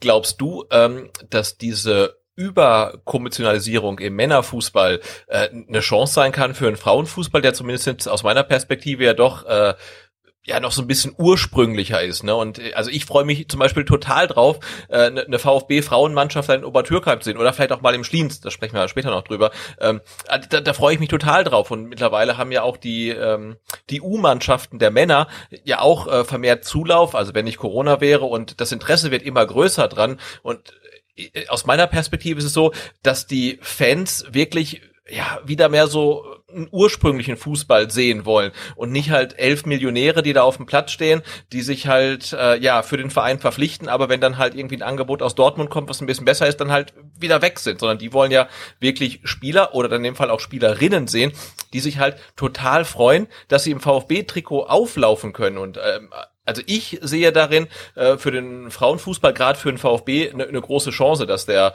äh, Männerfußball halt immer stärker ähm, ja, sich dem Kommerz verpflichtet und immer unnahbarer wird. Siehst du das ähnlich? Ja, also ich glaube, man könnte definitiv äh, von dem Kommerz der Männer ein bisschen was wegnehmen und das gerne den Frauen zuschieben. Das sowieso. Ähm, also einfach eine Umverteilung fände ich da, glaube ich, gar nicht verkehrt, weil das auch wieder Präsenz schaffen würde. Ähm, und das ist, du hast einen guten Punkt angesprochen, ähm, und ich glaube, da unterscheidet sich der Männerfußball zum Frauenfußball extrem, und zwar diese Vereinszugehörigkeit. Also auch da immer natürlich unter Vorbehalt, man darf nie pauschalisieren und generalisieren, alle über einen Kamm scheren. Aber ähm, meiner Erfahrung nach, ähm, und das, was ich so erlebt habe, ist, ähm, die Mädels wechseln seltener den Verein, weil natürlich auch nicht das große Geld lockt. Also wir haben einen großen Punkt, der natürlich wegfällt ähm, im Frauenbereich, ähm, also da muss ich nicht überlegen, wenn jetzt hier so ein super tolles Angebot kommt, ähm, dass das Doppelte oder das Dreifache ist von dem, was ich bisher in meinem eigenen Verein bekomme. Sowas gibt's im Frauenbereich äußerst selten. Ähm, und von dem her ist das eigentlich auch ein Anreiz, der wegfällt und wo man auch einfach mehr Vereinstreue ähm, hat. Und ich glaube, das ist auch einer der Werte, wo der, wofür der Frauenfußball steht und auch weiterhin stehen sollte. Ähm, ja, einfach ein bisschen ehrlicherer Sport, muss man ganz klar sagen. Was ich voll interessant fand, als du sagtest, du hättest vor zehn Jahren auch gern das Trikot des VfB getragen. Du bist erst 29. Oh ja. Könntest du dir vorstellen, auch selber nochmal für den VfB Stuttgart äh, die Fußballschuhe zu schnüren oder haben dich deine drei Bandscheibenvorfälle zur Fußballinvalidin gemacht? Also ich bin tatsächlich erst 28, aber ich das sage ist trotzdem. Doch wohl. Oh, Ricky. Wir wollten diese Aufnahme eigentlich erst äh, im Spätherbst machen. Nein, Äh, äh, sorry, gut, dann habe ich hier nicht so. einen Fehler in meiner Vorbereitung. Das tut mir leid. Also, Da, da hast du Zugriff auf alle ähm, Krankenakten und äh, Familienfilme aus frühester Kindheit. Das ist Geburtsjahr falsch. Mann, Mann, Mann, Mann, Mann. Ja, ja. Aber das ist schon falsch kommuniziert worden, tatsächlich, als ich angefangen habe beim VfB. Also wahrscheinlich hast du einfach auch nur falsch abgeschrieben. ja, so wie immer. Also der VfB ist schuld. Komm, dann, da können wir uns drauf einigen. ja, aber äh, zurück zu meiner Frage. Äh, Ist das theoretisch möglich, dass du äh, noch weiter Fußball spielst? Weil äh, du hast ja als Trainerin ähm, auch noch ab und zu mal in München ausgeholfen. Also ganz grundsätzlich ähm, habe ich mir das auch mal überlegt, ja, ähm, als Trainerin ein Stück weit Karriere zu machen. Da, deswegen bin ich ja auch in die, in die Lizenzierung dahingehend eingestiegen. Ich würde es auch nicht ausschließen, das noch weiter äh, fortzuführen, weil ich einfach ein Mensch bin, der gerne Herausforderungen annimmt und sich vor allem auch weiterentwickelt. Aber ich glaube, nichtsdestotrotz, auch jetzt mit dem, mit dem Job beim VfB, habe ich genau das gefunden, was ich immer wollte. Ähm, und ich glaube, dass das sogar ein bisschen vielseitiger ist, aus dem Management heraus auch diese organisatorischen Rahmenbedingungen ähm, ja, mitgestalten zu können. Äh, von dem her, äh, ja, ist es, ist es einfach so, dass ich mich mehr auf meine berufliche Karriere jetzt äh, konzentrieren werde und auch schon aktuell tue, die ja Gott sei Dank auch mit dem Fußball verknüpft ist. Also von dem her, das eine schließt das andere nicht aus und ich glaube, Trainer sein macht auch unglaublich Spaß, keine Frage. Ähm, aber der Fokus liegt definitiv auf der beruflichen Karriere. Heißt aber auch, du wirst äh, in der kommenden Saison weiterhin äh, beim TSV Münchingen die Frauen trainieren. Genau. Also ich habe auf jeden Fall fest zugesagt, ähm, möchte das auch unbedingt weitermachen. Wir sind ein sehr junges Team und vor allem nicht nur ähm, ein Team, sondern auch wirklich Freunde. Und äh, das ist auch das Schöne bei uns. Ähm, generell, glaube ich, im Frauenfußball auch sehr, sehr verbreitet. Äh, das sind nicht nur Teamkameraden, sondern wirklich Freunde. Und äh, deswegen würde es mir da auch das Herz brechen, wenn ich das irgendwie nicht mehr hinkriegen oder unter einen Hut bekommen würde. Ähm, man muss jetzt mal sehen, klar, mit Corona ist alles ein bisschen anders. Die Saisons sind abgebrochen worden, Trainingsbetrieb eingestellt. Ähm, aber ich glaube, die turbulenten Zeiten sind vielleicht auch am 18.07. ein Stück weit ähm, in der Vorbereitung, zumindest der Mitgliederversammlung, auch abgehakt. Dann wird es ein Ticken ruhiger. Wobei ruhig beim VfB ist natürlich auch nie ganz ruhig. Wem sagst Ähm, du das? Also die, die Kernbotschaft muss sein, ich will es auf jeden Fall gerne weitermachen. Wenn ich aber merke, dass ich eben meinem eigenen Standard nicht mehr gerecht werde und mehr fehle, als ich da sein kann, ähm, dann muss ich es lassen, weil ich mache die Dinge entweder ganz oder gar nicht. Ähm, und deswegen muss man mal sehen, aber ich würde alles dafür tun, dass ich mir das zeitlich so einrichten kann, dass ich so lange wie möglich dort bleiben darf. Und Aber Ricky, du merkst schon, ne? Also wenn der Spielbetrieb dann wieder ganz normal aufgenommen wird, wir haben dann für die kommende Saison hoffentlich ein paar äh, Auswärtsfahrten ähm, auf dem Programm. Ne? Wir müssen nach, nach Rottweil, um, um zu gucken, wie der Agi seine äh, Mannschaft in der Kreisliga einstellt. Und wir müssen dann zum TSV München, um zu gucken, ob die Lisa da einen guten Job macht als Trainerin. ja, vielleicht können wir es ja irgendwie verbinden, denn darauf wollte ich jetzt noch äh, überleiten. Du bist natürlich nicht nur Trainerin eines Verbandsligisten, sondern nebenbei dann auch noch Co-Trainerin äh, im württembergischen oder in der württembergischen U18-Auswahl der, äh, der Frauen. Das bleibt dann auch erstmal bestehen oder ist das, äh, steht das zur Disposition? Also momentan steht da gar nichts zur Disposition, weil ich das einfach liebend gerne mache. Ähm, also auch das würde ich natürlich gerne weiter begleiten. Ähm, da ist es auch so, da geht es in erster Linie um Lehrgänge ähm, äh, und das bedeutet dann immer mehrere Tage. Das heißt, ähm, ist dann eben mit, mit Urlaub verbunden, den man einreichen muss. Ähm, aber das sind es keine kontinuierlichen Trainings, wie man jetzt eben die eigene Mannschaft begleitet, wie in Münchingen, sondern das sind dann immer punktuell. Und wenn das zeitlich gut passt ähm, und mir das möglich ist vom VfB aus, dann bin ich da gerne dabei. Ähm, aber auch da haben wir ein relativ großes Team, sodass es auch mal verschmerzbar ist, wenn es mir eben nicht gelingt. Siehst du? Aber vielleicht noch kurz anknüpfend, Gerne. ähm, weil ihr gesagt habt, nach Rottweil fahren. Da könnte dem Agi sagen, er soll sein altes München-Trikot auch noch auspacken, weil der Kollege hat mal bei uns gekickt. Wir kennen uns gut. Aha, guck mal. Und ich ja. wollte eigentlich die Brücke schlagen, dass man praktisch einfach so einen Sichtungslehrgang machen kann in Rottweil, ja, äh, und äh, dass man sich dann sozusagen dann äh, die Anreise an zwei verschiedenen Tagen sparen kann und wir treffen uns dort alle. Aber gut, ähm, dann muss halt der Agi nach, nach München kommen äh, und dann essen wir da unsere Bratwurst. Da kennt er sich aus. Ja, guck. So, Problem gelöst, würde ich sagen. Jetzt kommen wir zu einem Thema, das wir wahnsinnig spannend finden. Also wir hier, Sebastian und ich, spreche da einfach mal für uns beide. Vor ein paar Tagen hat, hat, der VfB Stuttgart zusammen mit dem VfB Obertürkheim bekannt gegeben, dass man in Zukunft kooperieren wird. Der VfB übernimmt das Spielrecht der Obertürkheimerinnen äh, für sämtliche aktiven und Nachwuchsteams. Ab 2022 wird der VfB Stuttgart dann eine eigene Frauen- und Mädchenfußballabteilung haben.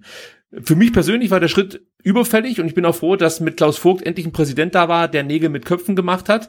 Kannst du vielleicht nochmal aus deiner Sicht beschreiben, warum es für den Frauenfußballstandort Baden-Württemberg wichtig war, dass der VfB sich nun dem Thema Frauenfußball widmet?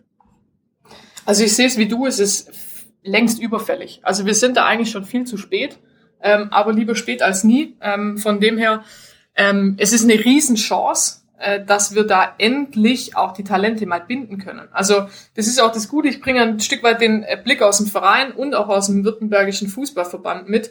Ähm, und dadurch, dass ich die Talente teilweise selber mitbegleiten darf, ähm, ist es echt traurig und ein Jammer zu sehen, wie die sich über die Jahre hinweg ähm, entwickeln, teilweise sogar zu Jugendnationalspielerinnen werden. und wir sie unglaublich gerne hier vor Ort und vor allem auch zu Hause. Die sind ja teilweise mega jung ähm, sind auf ihre Eltern auch ein Stück weit angewiesen, keine Frage, und müssen ihnen dann sagen, okay, wenn du was aus dir machen willst, dann viel Spaß in Freiburg, Hoffenheim, bei den Bayern, wo auch immer. Also da könnte ich jetzt unzählige Vereine aufzählen, aber keiner, der eben in Württemberg ist. Mhm. Und ähm, das ist echt ein, ein, ein Riesenmanko und was auch die Talentförderung nicht einfacher macht. Ähm, also auch da ist es ja so, ähm, in den Landesverbänden, wo solche Mannschaften oder Vereine sind, ähm, natürlich wird da auch ein Stück weit unterstützt vom DFB. Ja, da kann man dann über Zertifizierungen und Lizenzierungen von äh, sogenannten Eliteschulen sprechen, von Internatsplätzen am, am Olympiastützpunkt. Also auch da, das ist, das zieht sich dann wieder eine Ebene nach oben. Wenn wir was hier vor Ort haben, ähm, was nachher Bundesliga, zweite Liga, was auch immer äh, sein mag, ähm, hat es automatisch auch Auswirkungen auf, auf die Talentförderung und vor allem die Qualität, die wir hier vor Ort haben. Und äh, wenn ich sehe, ähm, Leonie Meyer, ja, glaube ich, jedem ein Stück weit bekannt, mein, mein Jahrgang äh, haben auch gemeinsam zusammen gespielt. Ähm, für die gibt's nichts Größeres, als sie mitbekommen hat, dass wir jetzt beim VfB hier Frauenfußball machen. Ne? Und nein, ich möchte jetzt nicht verkünden, dass sie unser neu, erster Neuzugang ist. das wäre zu viel des Guten. Moment mal, ähm, der Sven hat gute Verbindungen äh, zu Arsenal. Also vielleicht können wir da irgendwie was drehen. Äh, das äh, obliegt dann dem Sven. ähm, aber äh, ja, wie gesagt, also auch sie war, war damals eine, die ähm, liebend gerne auch hier in der Re Region geblieben wäre äh, wenn es ein Angebot gegeben hätte. Ähm, ich meine, jetzt ist ja auch, ähm, sage ich mal, in den letzten Jahren ihrer Karriere, warum die nicht ausklingen lassen beim VfB? Also ähm, ich will da jetzt nicht zu weit vorgreifen, aber ich glaube, das ist auch für, für solche Leute, die schon Talente sind, die schon Nationalspieler sind oder fertige Bundesligaspielerinnen, ähm, auch für die einen Anreiz, nicht nur für die jungen Talente, die jetzt nachkommen. Ähm, und ja, das muss einfach ein, ein, ein Pool oder ein Becken sein, dass wir endlich sagen können, die Mädels können zu Hause bleiben, die können auch daheim wohnen ähm, oder sie haben zumindest eine Anlaufstelle in der Nähe ihrer Region und das ist, glaube ich, ganz arg wichtig. Und welche Rolle übernimmst du jetzt in der neu gegründeten Frauen- und Mädchenfußballabteilung beim VfB? Ähm, also mehr die organisatorische und konzeptionelle Rolle. Ähm, wir werden ja, das haben wir auch kommuniziert, die Abteilungsleiterin, äh, die Ori aus Obertürkheim wird auch unsere Abteilungsleiterin beim VfB Stuttgart. Ähm, und das finden wir auch gut und richtig so, ähm, weil sie einfach am nächsten dran ist, die, die Mannschaften und auch den Verein der Kooperation am besten kennt. Ich glaube, damit sind wir sehr gut aufgestellt. Und ich unterstütze sie eben ähm, auf organisatorischer Ebene. Ähm, also genauso wie alle anderen Abteilungen, da fließt es wieder zusammen. Im Prinzip äh, kommen sie zu den Sitzungen mit dazu, die berichten an mich, werden von mir unterstützt. Und natürlich äh, mit der Affinität und der Geschichte, die ich mitbringe, kann ich da vielleicht den ein oder anderen Tipp auch mal mitgeben oder auch mal verstehen, wo welche Nöte oder welche Materialien oder was auch immer gebraucht werden und vielleicht auch mit dem ein oder anderen Tipp und Netzwerk äh, im sportlichen Bereich aushelfen. Und wenn du jetzt äh, nächste Woche mit Leonie telefonierst und die fragt dich, Mensch, Lisa, was sind denn jetzt die mittelfristigen Ziele? Ähm, also welche mittelfristigen Ziele verfolgt ihr denn mit der VfB Frauenfußballabteilung? Was würdest du ihr antworten? Also als allererstes müssen wir, glaube ich, mal gut ankommen und gut starten. Also ähm, mir ist ganz auch wichtig, dass wir das wirklich schwäbisch bodenständig machen ähm, und nicht überprofessionalisieren.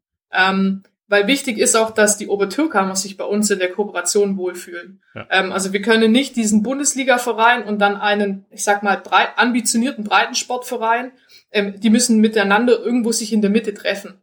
Ähm, und diese Symbiose muss als erstes entstehen, die ist auf organisatorischer Ebene definitiv schon entstanden.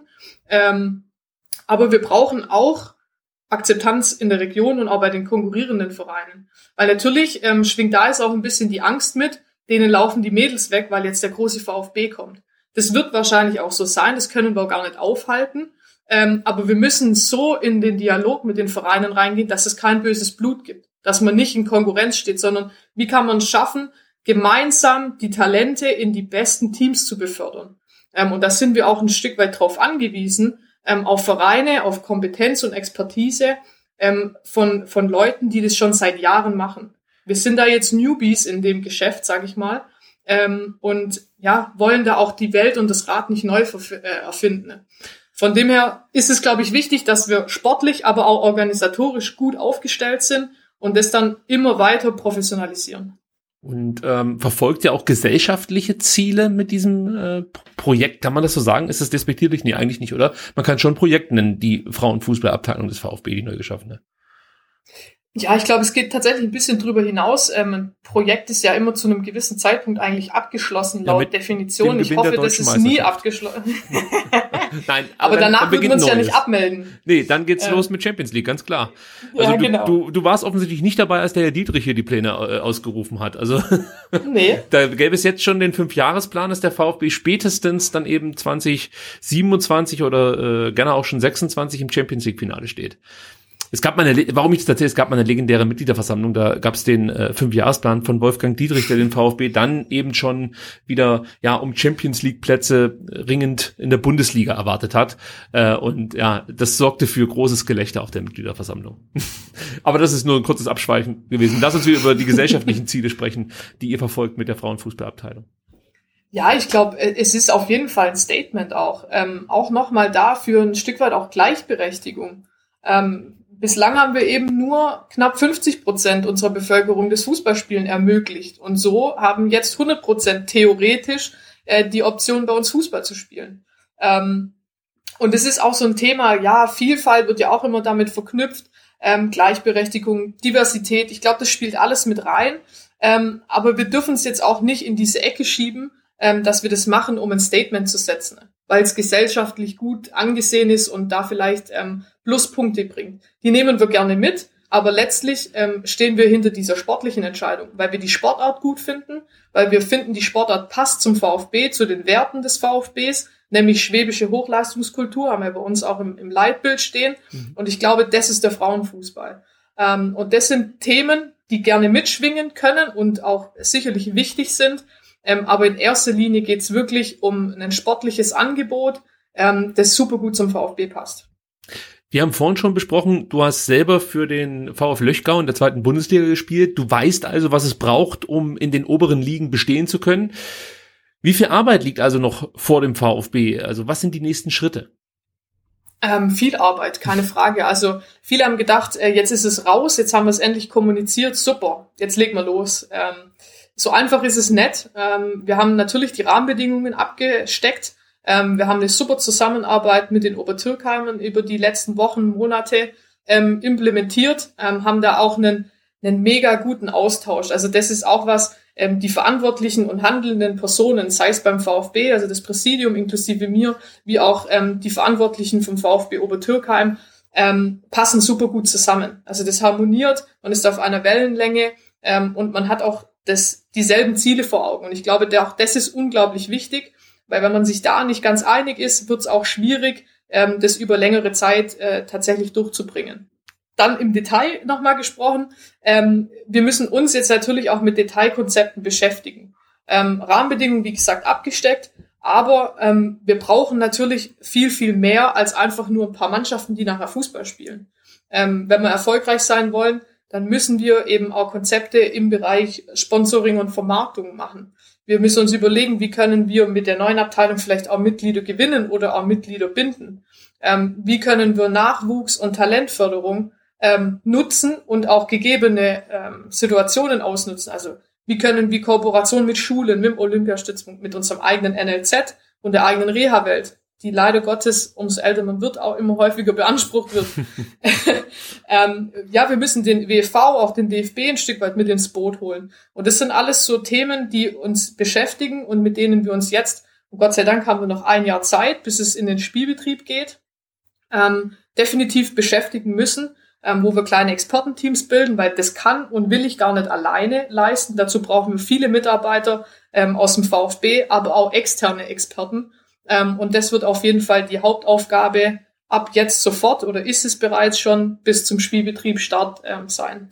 Sebastian, ich weiß ja, dass du wirklich großer Fan bist von Frauenfußball. Du hast ja schon gesagt, du freust dich darauf, dann irgendwann ähm, ja auch zu den Ober Obertürkheimerinnen zu gehen und an der Hafenbahnstraße äh, Frauenfußball mit zu verfolgen. Was sind denn so deine Erwartungen? Also was erhoffst du dir von dieser jetzt dann neu anstehenden Saison?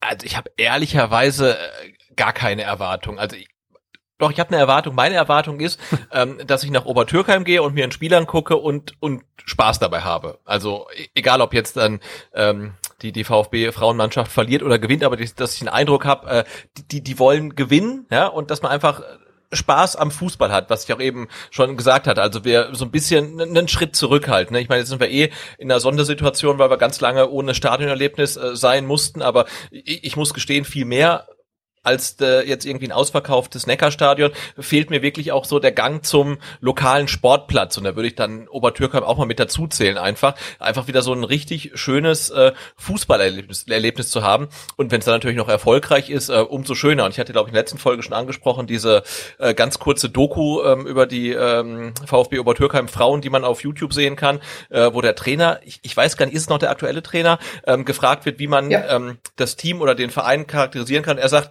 Leidenschaft, ja. Und also wenn das eingelöst wird, ähm, das, das wäre meine Erwartung. Dann wäre ich total ähm, glücklich. Und ähm, da wird mich noch ähm, interessieren, Lisa, der VfB kooperiert jetzt mit Obertürkheim. Man könnte es auch böse sagen, er hat ähm, die äh, Mädchen- und Frauenfußballabteilung von Obertürkheim geschluckt und kann somit in der Regionalliga starten, also quasi dritte Liga. Wir haben letztes Jahr gesehen, ich glaube, ähm, Schalke war es, die haben auch eine Frauen- und Mädchenfußballabteilung gegründet und die mhm. ähm, starten, wie man äh, neudeutsch sagt, äh, from the scratch, also wirklich in der Kreisliga und wirklich von, von ganz unten. Es gab natürlich auch so ein bisschen Kritik ähm, an der Kooperation mit Obertürkheim, dass sich der VfB jetzt äh, in Anführungszeichen Anführungszeichen irgendwie einkauft und gleich relativ weit oben startet und nicht, nicht ganz unten. Ähm, hast du da eine Meinung zu? Warum ist das das bessere Konzept oder sagst du, beides ist möglich, aber wir haben den Weg gewählt, weil, ich meine, klar, dem VfB fehlen einfach die Spielstätten, das wissen wir. Ähm, aber war das der einzige Grund, warum man eine Kooperation gesucht hat? Nee, also da muss man auch nochmal kurz zwei Punkte vielleicht aufgreifen. Du hattest gesagt, ähm, wir schlucken den VfB Obertürkheim. Ähm, so ist es jedenfalls nicht. Ähm, das ist mir auch nochmal wichtig zu sagen. Ähm, es wird nicht so sein, dass es ab nächstem Jahr kein VfB Obertürkheim mehr gibt. Im Gegenteil. Ähm, sondern wir sind im Austausch mit den Obertürkheimern und haben da auch eine gemeinsame äh, Lösung gefunden, ähm, die momentan bei den Verbänden vorliegt, ähm, so dass wir, dass es uns gelingt, dass wir teilweise Frauenmannschaften, nicht in der Gänze, und teilweise Jugendmannschaften übernehmen, so dass aber immer noch ein Teil beim VfB Obertürkheim verbleibt. Weil das war uns auch wichtig. Jetzt haben die sich über mehrere Jahrzehnte was aufgebaut und dann kommt der große VfB und nimmt alles weg. Genau das wollten wir nicht. Das wollten die Obertürkheimer auch nicht. Und deshalb ist man diesen Weg gegangen, dass man gesagt hat, okay, man löst einzelne Mannschaften heraus. Ähm, das zu dem Punkt als allererstes, weil auch da können wir natürlich nicht verlangen, ähm, dass alle Mädels Hurra schreien, weil jetzt der VfB kommt. Es gibt bestimmt auch Bayern-Fans dort. Ja, das ist leider schade, aber die gibt's bestimmt. ähm, und, und denen muss man ja zumindest die Option lassen, weiterhin in ihrem Verein spielen zu können. Ähm, und äh, das war uns wichtig. Das vielleicht zum, zur ersten Hälfte der Aussage. Äh, zweiter Punkt, auch das nachvollziehbar. Ähm, am Anfang dachte ich auch, na ja, ähm, ich glaube, der Zulauf wäre so groß, man könnte das auch aus eigener Kraft schaffen ähm, und unten starten. Ähm, und habe dann aber überlegt, was ist denn für alle Beteiligten das, das Sinnhafteste? Ähm, und da ging es nicht anders über eine Kooperation. Ja, wir haben dieses Platzproblem beim VfB. Ich glaube, das ist bekannt. Das war auch bislang immer das Totschlagargument, warum man nichts gemacht hat. Aber äh, wenn ich natürlich eine Gegebenheit habe, die ich nicht ändern kann, dann muss ich andere Lösungen finden. Und deshalb war von vornherein klar, okay, wir müssen den Weg einer Kooperation gehen, wenn wir dieses Thema Frauenfußball wirklich auf den Weg bringen wollen. Ähm, und da wir einige Vereine, und das ist ja auch so ein Punkt, neben Obertürkheim waren ja noch einige andere Vereine äh, im Rennen, die ähnlich gute Bedingungen mitgebracht hätten, ähm, die Möglichkeit, da was, was gemeinsam aufzuziehen. Und der, der Entscheid, warum man dann gesagt hat, okay, man macht's mit Obertürkheim oder man macht's generell mit einem Kooperationsverein, hatte auch damit zu tun, dass man einfach nicht noch mehr Zeit verschenken wollte. Jetzt hatte ich es vorhin kurz angesprochen. Wir haben unheimlich viele gute Talente hier in Württemberg und auch bereits schon welche verloren, welche in der Warteschleife, die quasi äh, vom Alter her ähm, die nächsten Raketen werden können oder schon auf dem besten Weg dahin sind. Wenn wir jetzt nochmal in der untersten Liga beginnen, brauchen wir mindestens paar, sieben, acht, zehn Jahre, um vielleicht auf das Niveau zu kommen, wo es dann für Top-Talente interessant und überhaupt attraktiv ist, beim VfB zu spielen. Und diese Zeit wollten wir uns nicht nochmal geben und nochmal Talente verlieren. Und deshalb dieser Quereinstieg auf einem gewissen Level. Hier muss man vielleicht auch nochmal erwähnen, also wir haben es letzte Woche schon getan, aber nur nochmal der Vollständigkeit halber. Also die Vereine, mit, die, mit denen ihr noch gesprochen habt, war Hegnach, Sindelfing und Münchingen. Eben auch dann dein, ich sag mal, Heimatverein. Gab es für dich da irgendwie einen Interessenskonflikt, dadurch, dass, äh, ja, dass du Münchingerin bist und dort äh, trainierst und ähm, gespielt hast? Also in Summe wurde tatsächlich noch mit deutlich mehr Vereinen gesprochen. Es waren, ich glaube, in Summe knapp an die 20 Vereine ähm, die mit der Projektgruppe, äh, die damals agiert hatte, gesprochen hatte. Und die letzten vier genannten waren dann eben in der engeren Auswahl.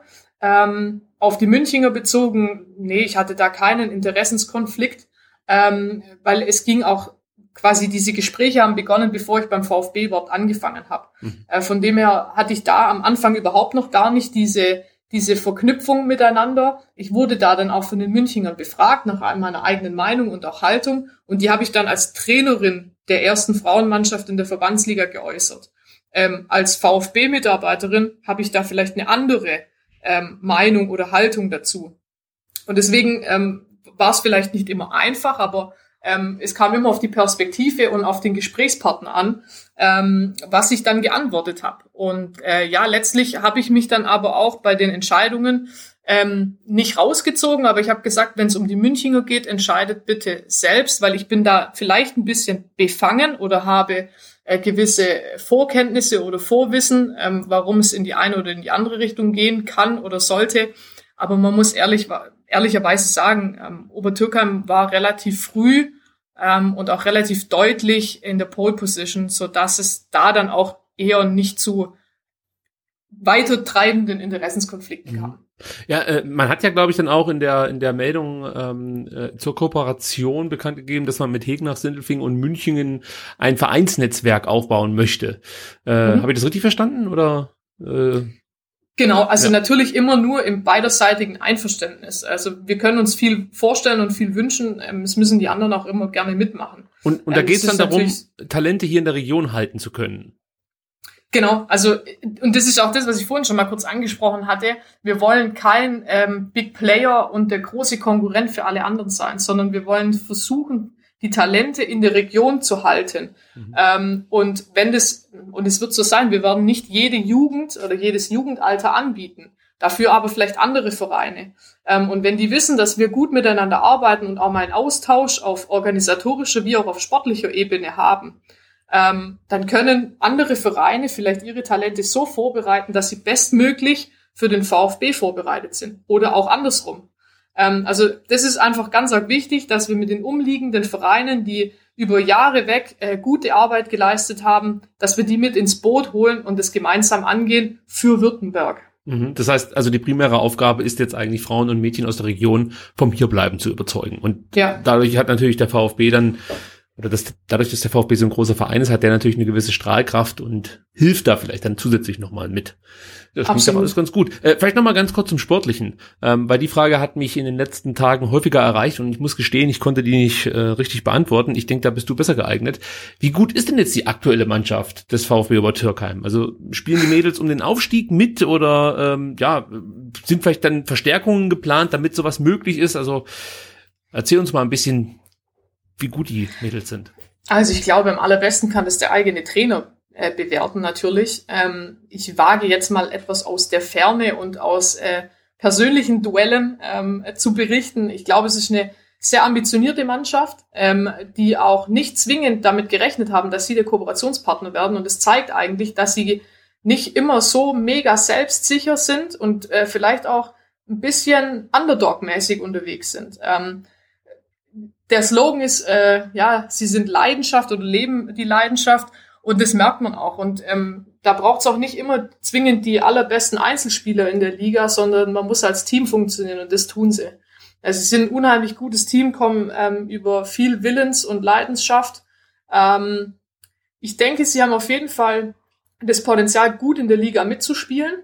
Ähm, um den Aufstieg, also ich möchte jetzt auch keinen Druck erzeugen. Ich glaube, das ist auch nicht nicht zwingend notwendig, sondern sie sollen sich jetzt auch in, in der Saison Null, wo wir es beim VfB nennen, nämlich jetzt ab September bis, bis nächstes Jahr, ähm, sich vor allem mit der Situation arrangieren, klarkommen. Ähm, es werden auf einmal Leute zugucken kommen, die davor sich dafür nicht interessiert haben. Also davor standen vielleicht mal 30, 40 Leute draußen. Ich hoffe, dass das jetzt deutlich anders wird. Und das ist auch was, womit man erstmal umgehen muss. Es wird eine Drucksituation, es ist auf einmal eine Aufmerksamkeit da. Und ich glaube, das darf man nicht unterschätzen, wenn man das nicht gewohnt ist. Und äh, deshalb, ähm, meiner Meinung nach, hat das Team auf jeden Fall Potenzial, in der Liga gut mitzuspielen. Mit kleinen, partiellen Verstärkungen ist vielleicht der Blick nach oben möglich. Ähm, aber ja, ich finde, wir sollten das organisch langsam angehen, auch nicht die komplette Truppe jetzt auf einmal austauschen, nur weil wir ab nächstem Jahr VfB Stuttgart heißen, sondern wir sollten den Mädels, die diese Ziele und dieses Level erreicht haben, auch die Chance geben, selber Teil der VfB Stuttgart-Geschichte zu werden. Ja, wir haben es ja gerade schon angesprochen, du auch nochmal. Ähm, also die VfB-Frauen werden in Zukunft an äh, der Hafenbahnstraße spielen im Obertürkheimer Stadion. Ist es denn denkbar, dass größere Spiele auch mal im Robert-Stien-Stadion stattfinden oder wird hier konsequent getrennt? Also bleibt die Spielstätte der VfB-Frauen das äh, Stadion in Obertürkheim? Also überwiegend auf jeden Fall ähm, sind wir in Obertürkheim dann zu Hause. Aber, ähm, und da greife ich jetzt vielleicht auch schon meinen Kollegen im NLZ und im Männerbereich vor, also mein Wunsch ist definitiv auch gewisse Spiele mal im Robert Schliens oder beim VfB einfach vor Ort auszutragen. Also gerade das Eröffnungsspiel, das sehe ich schon vor mir im geistigen Auge im Robert Schliens, rappelvolle Hütte, ähm, tatsächlich viele Fans. Ähm, ja, ich glaube, das ist auch eine mega gute Kulisse. Ähm, und ich finde, wenn wir das für so Highlight-Spiele uns immer wieder vorbehalten, ähm, ist das für die Mädels auch nochmal eine Riesenmotivation. Ich glaube, im ersten Schritt ist es gut und richtig, dass wir sie dort ähm, belassen, wo sie gewohnt äh, in ihrem Umfeld sind, wenn sie dort trainieren und spielen können. Aber für so Highlight-Spiele, egal ob das dann mal ein Pokalspiel ist oder auch mal ein Testspiel gegen einen namhaften Gegner oder sowas, also da kann ich mir das sehr gut vorstellen. Ähm, muss aber natürlich dann auch aufgrund der Platzkapazitäten, da haben wir das leidige Thema wieder, ähm, mit unseren Männerteams und auch mit dem NLZ abgeklärt werden. Ja, äh, von, ich muss immer mal was anderes ansprechen, das, das habe ich vorhin ganz vergessen. Aber äh, dazu möchte ich auch noch sagen, das klingt wahnsinnig spannend. Also wenn man dich dann so reden hört, kann man sich selber auch direkt vorstellen und hat richtig Bock drauf. Und äh, es wäre natürlich auch wirklich einfach nur grandios und den Mädels zu wünschen, dass es genau dazu kommt, dass man äh, dann wirklich im Robert-Schlien-Stadion so ein Eröffnungsspiel bestreitet und das möglichst voll ist. Äh, also das wäre halt einfach fantastisch. Also äh, ich drücke euch da wirklich die Daumen und wir werden unser Bestes ähm, beitragen, um ähm, dann vielleicht auch ein bisschen mitzuhelfen, den einen oder anderen dahin zu treiben. Also vielleicht gelingt uns das ja. Also ja, auf äh, jeden Fall. Und ich meine, wir erinnern uns alle dran, dass ähm, Michael Reschke damals äh, Spieler verpflichtet hat, in denen er ihnen ähm, Videos von einer äh, äh, Karawane Cannstatt gezeigt hat oder von einer äh, Cannstatter Kurve. Und ich glaube, das ist ja auch wirklich ein Argument, wenn du dann der Spielerin sagen kannst, hey, äh, komm zum VfB. Klar, du spielst halt äh, oft äh, in Obertürkheim, aber auch da kommen mittlerweile richtig viele Leute und hin und wieder spielst halt dann ähm, an der Mercedesstraße und da ist dann irgendwie das Schliens dann relativ voll und da sind ein paar hundert Leute. Äh, das ist ja echt ein Argument, also warum man sagt, komm zum VfB. Also ich finde, das ist ja auch ähm, einfach ein, ein Pfund, mit dem der VfB dann im Frauenfußball wuchern muss. Einfach die die Spielstätten, die er hat, auch wenn die ähm, ähm knapp gesät sind, aber die dann auch für den äh, Frauenfußball zur Verfügung zu stellen und halt die Fans, von denen ich glaube, dass sie wirklich äh, kommen werden. Und wenn ich das schon höre, ne, also äh, äh Leidenschaft und ein gutes Team, was füreinander da ist und äh, da, da habe ich ja richtig Bock drauf. Also ähm, egal wo, also Obertürkheim oder Mercedesstraße, ähm, ist mir dann egal. Man muss natürlich dazu sagen, also das Schliens lohnt sich immer. Also sobald ein Fußballspiel stattfindet, ist es einfach eigentlich ja. fast schon ein Pflichttermin, weil es einfach ein geiles Stadion ist. Das äh, stimmt. Ja, also also ich drücke da beide Daumen, dass es genauso kommt. Und jetzt komme ich zu dem Thema, das ich, das ich vorhin schon mal anschneiden wollte, aber wir haben immer wieder neue Themen gefunden, die mich äh, so ein Stück weit gebremst haben, das Ding nochmal anzusprechen. Aber ich möchte nochmal kurz auf äh, Förderung Mädchenfußball zu sprechen kommen. Von außen betrachtet mangelt es in Deutschland für junge Mädchen grundsätzlich an Möglichkeiten, Fußball zu spielen. Wenn man es weiterdenkt, dann äh, merkt man, dass selbst größere Vereine keinen professionellen Unterbau haben. Es fehlen, äh, es fehlen Leistungszentren. Wird der VfB auch mit dem eigenen NLZ Frauenfußball fördern und so vielleicht eine Vorreiterrolle einnehmen? Also wäre es denkbar, dass in Zukunft nicht nur Jungs das Leistungszentrum des VfB besuchen? Schwierige Frage tatsächlich und ich glaube, das ist auch eine Frage, das gerade viele Vereine und auch den DFB umtreibt, ähm, weil man definitiv gemerkt hat, dass wir uns da verändern und verbessern müssen im, in, in der weiblichen Talentförderung. Aber es hängt auch ein Stück weit an der Philosophiefrage. Ähm, also auch da wäre es, glaube ich, mal interessant, mit, mit Thomas Krücken äh, zu sprechen, äh, was ich schon getan habe in der Thematik. Ähm, vorhin kurz angesprochen, dieses Thema Leistungsdichte. Äh, wir haben eben im, im, weiblichen Bereich nicht ganz so viele ähm, Ausnahmetalente zu verorten, sondern wir haben immer mal wieder zwei, drei in den Jahrgängen, ähm, tatsächlich aber auch verbandsübergreifend, die, die wirklich einschlagen. Ähm, ich glaube, um so eine individuelle Förderung äh, voranzutreiben, da ist, sind diese Strukturen eines NLZ extrem wichtig und dankbar. Und da könnte ich mir das sehr gut vorstellen, dass man mit Einzelspielerinnen diese Kapazitäten oder diese Vorzüge, die ein NLZ hat, äh, tatsächlich auch zu lösen. Komplette Mannschaften da zu integrieren ähm, oder das auszuweiten, da tue ich mir ehrlicherweise ein bisschen schwer. Und ich glaube, so geht es vielen anderen Vereinen auch. Und deswegen gibt es das bislang in diesem Ausmaß auch noch nicht. Ähm, wir haben aber momentan eben das Thema, dass die Mädels schon relativ stark ausgelastet sind mit Vereinstraining, äh, Regionalfördergruppentraining, äh, WV-Auswahltraining und Lehrgängen, DFB-Stützpunkt, Nationalmannschaftslehrgänge, äh, irgendwann zwischendurch mal noch Schule oder Studieren, je nach Altersklasse. Ähm, wie man das dann noch in den NLZ integrieren könnte, ja, kann ich mir noch nicht so richtig äh, vorstellen. Ähm, von dem her, das ist natürlich auch ein Punkt, den wir auf unserer Agenda haben, das Thema Nachwuchs- und Talentförderung. Wie können die Mädels von unseren Strukturen beim VfB profitieren? Und ich glaube, das muss der, der Anknüpfungspunkt sein. Wie können wir das Wissen, das Know-how, die Trainerkompetenz, aber auch die gegebenen ähm, Rahmenbedingungen mit, mit ähm, Materialien, äh, Einrichtungen und sowas, auch Reha-Welt. Sowas hat auch nicht jeder. Ja, ähm, das, das ist natürlich auch extrem wichtig. Äh, wie können wir quasi diese Institutionen für unsere Mädels so nutzen, dass wir ihnen eben da auch einen Mehrwert, wie können wir uns da auch von anderen Vereinen abheben?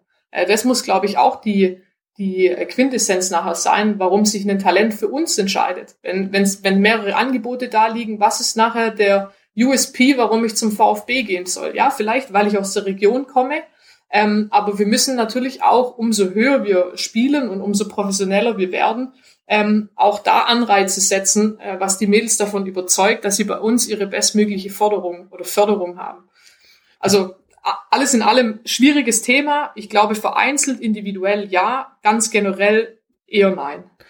Ist man da in Sachen äh, Leistungszentren in Ländern wie England, Frankreich oder Spanien schon weiter? Weißt du da was? Da hast du mir jetzt auf den falschen Fuß erwischt. Also ich, ich, ich möchte es nochmal vielleicht anders ausdrücken, weil in England, Frankreich und Spanien, da merkt man ja schon, dass da ein bisschen was ins Rollen gekommen ist. Also die haben Deutschland in Sachen Frauenfußball einfach überholt. Das ist so mal, zumindest meine Außensicht. Äh, und wenn du auch schon schaust, die Strukturen wirken zumindest professioneller. Äh, wir haben vorhin schon gesagt, die Präsentation ist wertiger. Es wird einfach richtig investiert in Frauenfußball. Ähm, und da ist halt meine Frage, wie kann Deutschland diesen Rückstand wieder aufholen? Also geht es dann nur übers Geld oder kann man es dann eben über diese Leistungszentren schaffen? Oder wo muss Deutschland jetzt praktisch ansetzen, um Frauenfußball wieder auf ein Niveau äh, zu heben, dass man vor, vor 10, 15 Jahren ähm, ja ständig hier vorgefunden hat, nämlich Deutschland war mehr oder weniger das Aushängeschild in Sachen Frauenfußball weltweit. Also da gab es halt USA, Schweden und, und Deutschland. Und jetzt plötzlich äh, hörst du halt von England, Frankreich und Spanien. Ja, ich glaube ganz generell ähm, hat England, die haben diese Pflicht äh, zum Beispiel eingeführt, dass jeder Männer ähm, Premier League Kandidat äh, quasi auch Frauenfußball anbieten muss. Das heißt, man findet da in der Frauenbundesliga analog fast dieselben Vereine zu den Männern, ähm, was schon mal eine gewisse Professionalisierung voraussetzt oder mitbringt. Weil natürlich haben Premier League Clubs ganz andere Strukturen wie jetzt ähm, vergleichbar bei uns vielleicht äh, die absolute Ausnahme, die einen riesen Job machen. Ne? Äh, der SC Sand äh, kennt kein Mensch. Doch. Ähm, ist, also wer, wer, wer den SC Sand nicht kennt, äh, äh, nee, nein, nein, ich meine das gar nicht ja. so, sondern das, das ist halt eine Frauen-Bundesligamannschaft und ja. also das habe ich schon häufiger gehört. Also das ist jetzt nicht äh, irgendwie ein Verein, von dem man noch nie was gehört hat. Deswegen wollte ich jetzt gleich einschreiten, weil ähm, hoffentlich klingt das jetzt nicht gemein, aber ich habe manchmal das Gefühl, ihr macht euch auch unnötig kleiner. Also ich finde, man kann da ruhig selbstbewusst durch die Gegend laufen und die mit, den, mit dem Finger auf die anderen zeigen.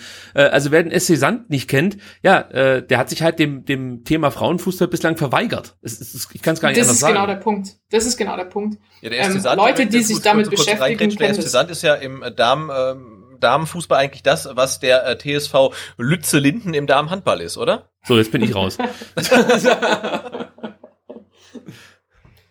Aber du sagtest es schon richtig, Ricky. Ähm, wenn man sich damit beschäftigt, dann ist das eine große Nummer. Dann kennt man die, dann kennt man die auch schon seit Jahren und fragt sich, wie kriegen die das eigentlich noch alleine hin? Weil die sind die riesengroße Ausnahme ohne ähm, Männerbundesligist im Rücken ähm, und machen da einen Riesenjob. Ähm, wenn man sich aber eben mit dieser Thematik und dem Frauenfußball nicht so auseinandersetzt, da fragt man sich, was ist das?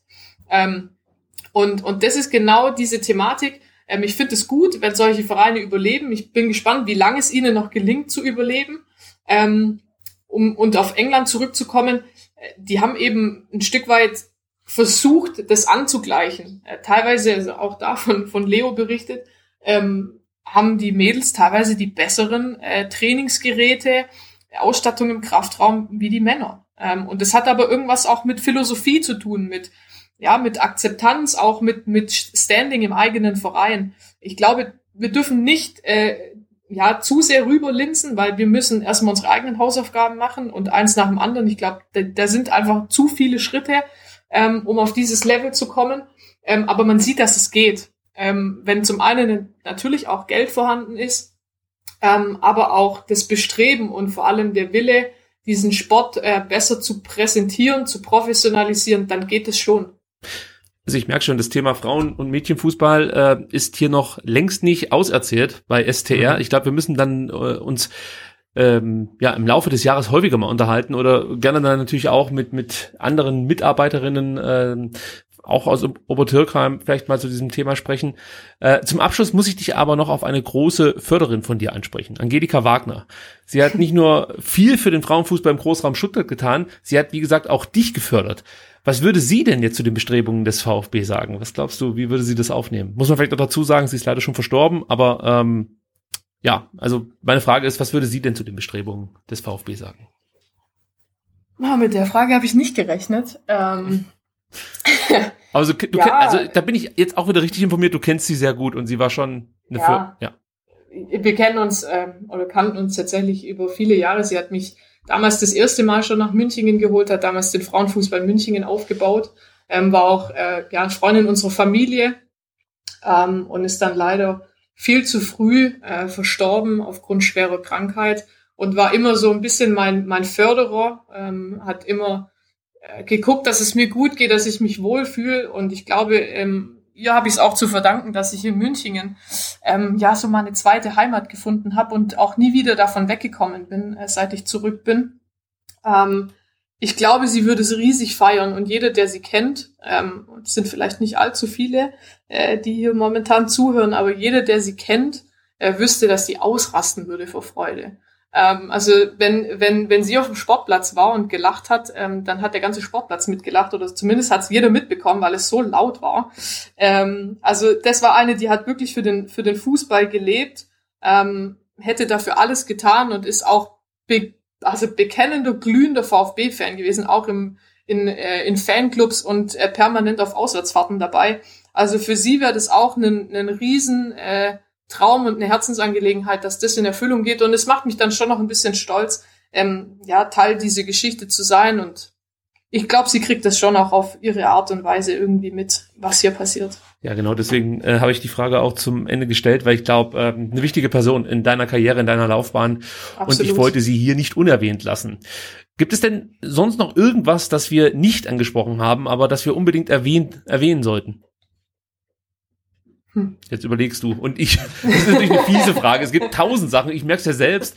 Dann würde ich sagen, schauen wir uns mal den Transfermarkt an und kommen zum Transfer-Update für diese Woche. Los geht's mit Nico Gonzalez, der übrigens nach seinem Muskelfaserriss sein Comeback gegeben hat. Äh, allerdings nicht für den VfB, sondern für die argentinische Nationalmannschaft.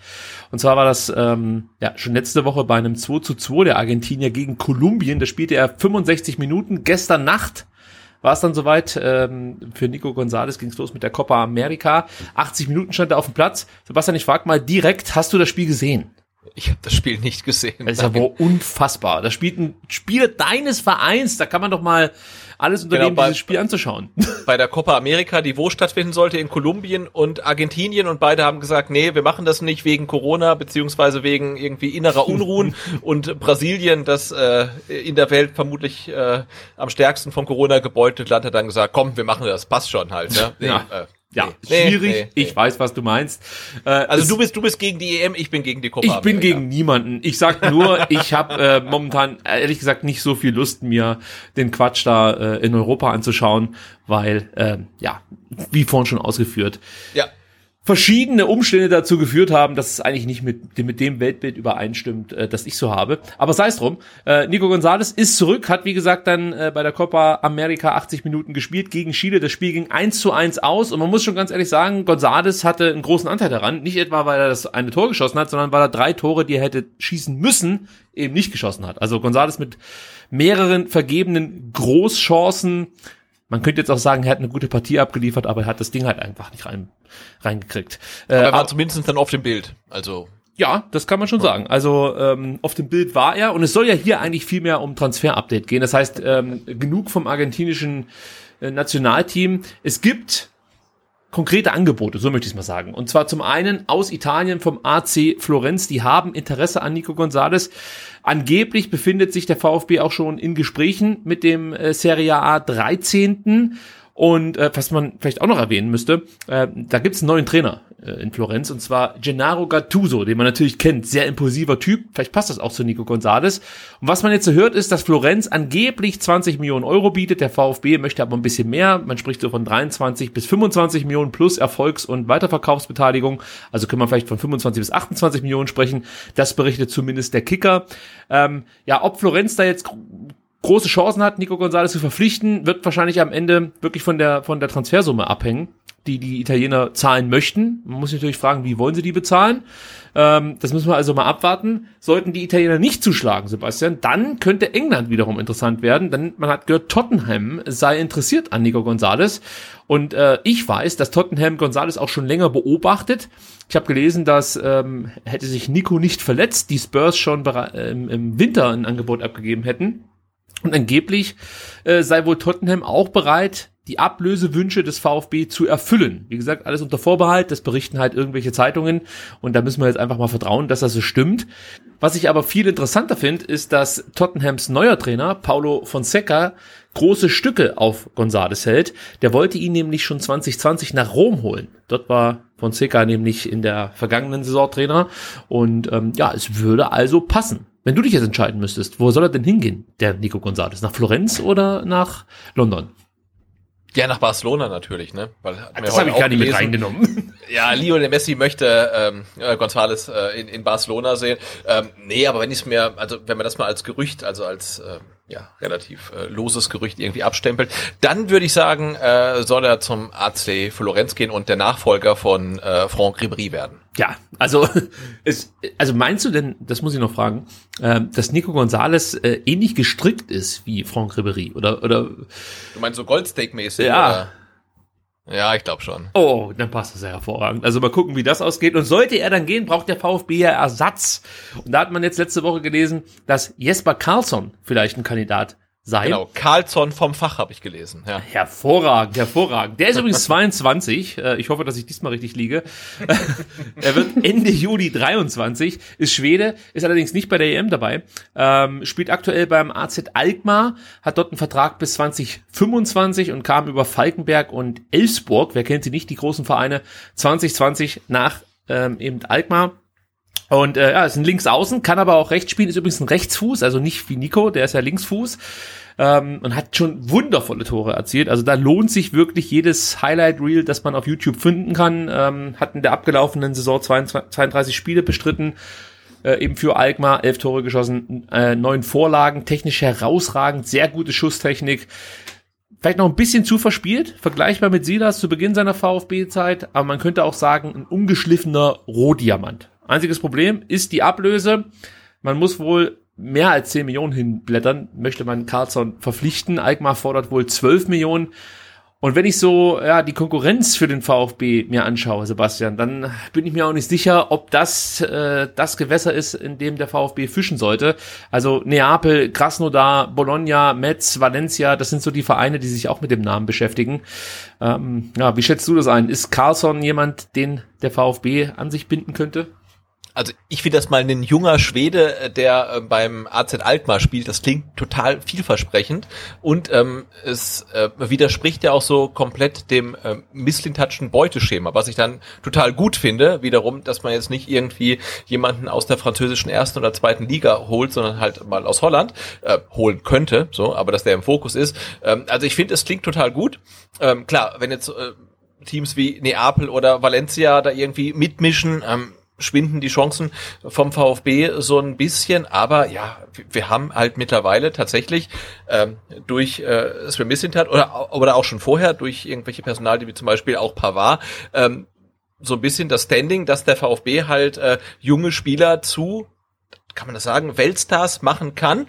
Und ja. ähm, insofern halte ich das nicht für ganz ausgeschlossen. Und du sagst, er, er spielt links, ähm, ist Rechtsfuß, ist er dann so ein Reverse Robben auch, der in die, in die Mitte zieht und dann abschließt mit der guten Schusstechnik? Ja, er kann das schon. Er kann das schon. Ah. Also äh, ich würde mal sagen, er ist da schon noch ein bisschen facettenreicher fast schon als als Robben. Also Ui. er kann er er kann dann schon auch oder sagen wir so, er ist nicht ganz so auf die Außenposition gebunden wie zum Beispiel in Silas.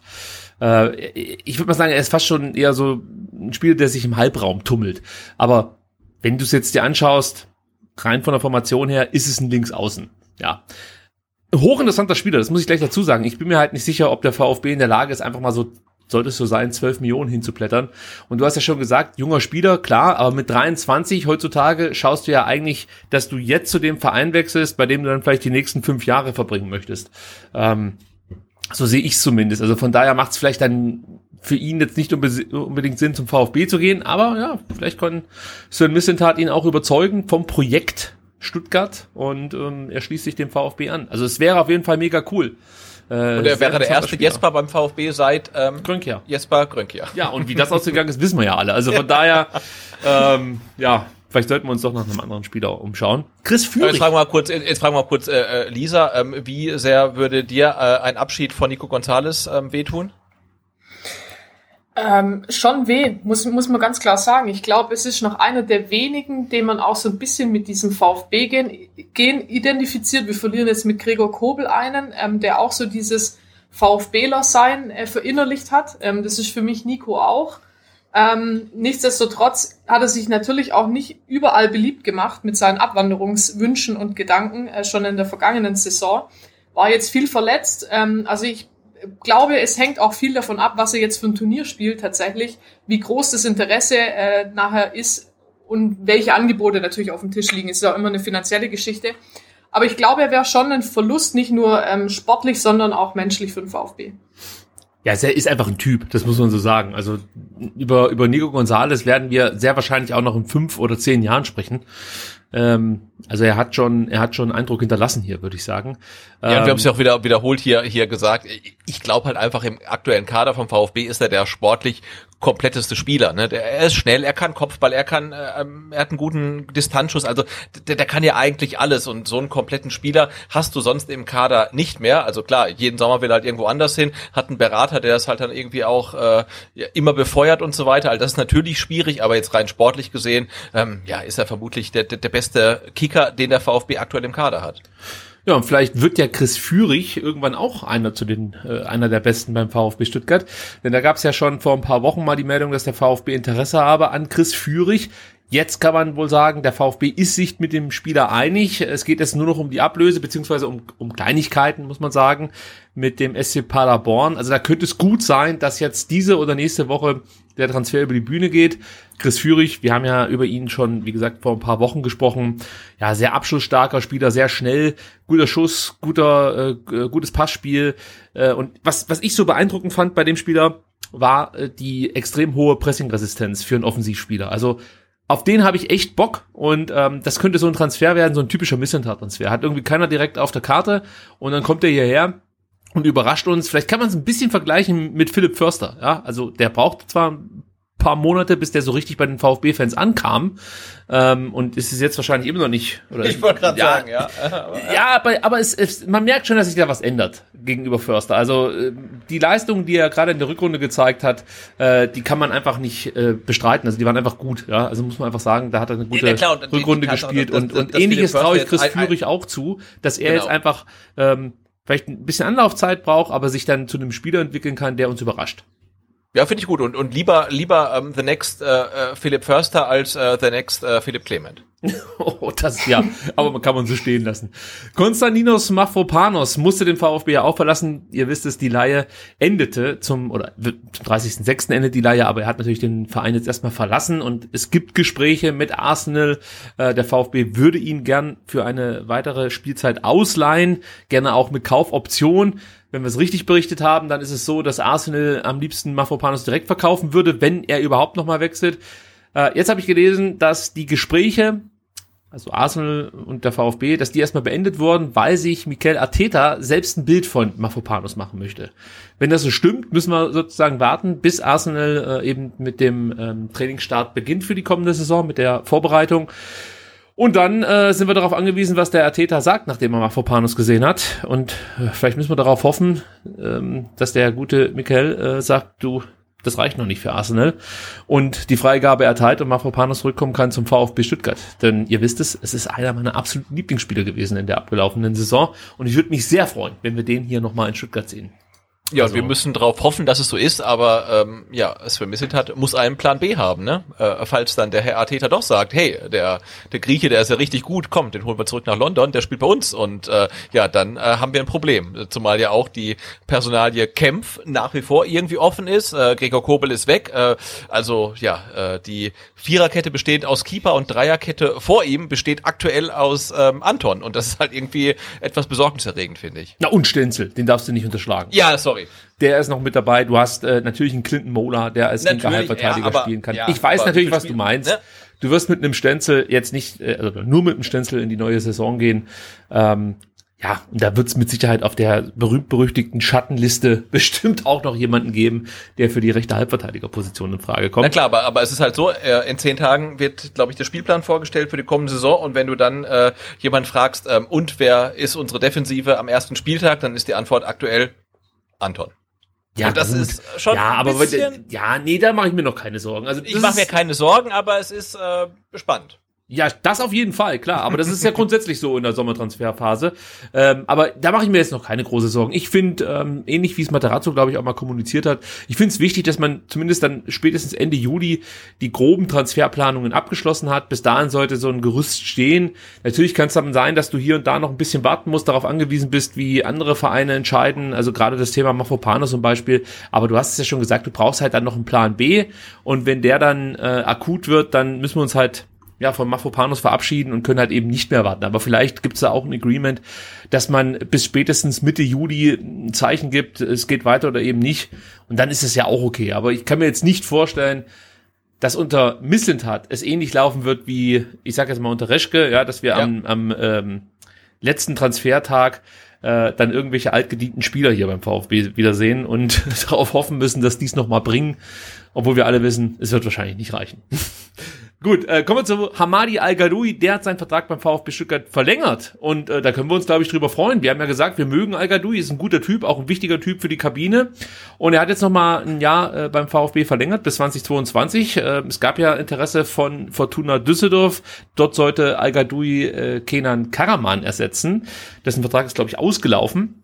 Es gab wohl auch noch weitere Interessenten und ja, Hamadi hat sich für den VfB entschieden und ich kann es äh, gut nachvollziehen. Vielleicht kann ja Lisa hier mal aus dem Nähkästchen plaudern. War es denn schwer, Hamadi vom VfB zu überzeugen, also dass er noch mal ein Jahr dran hängt? Weißt du da was?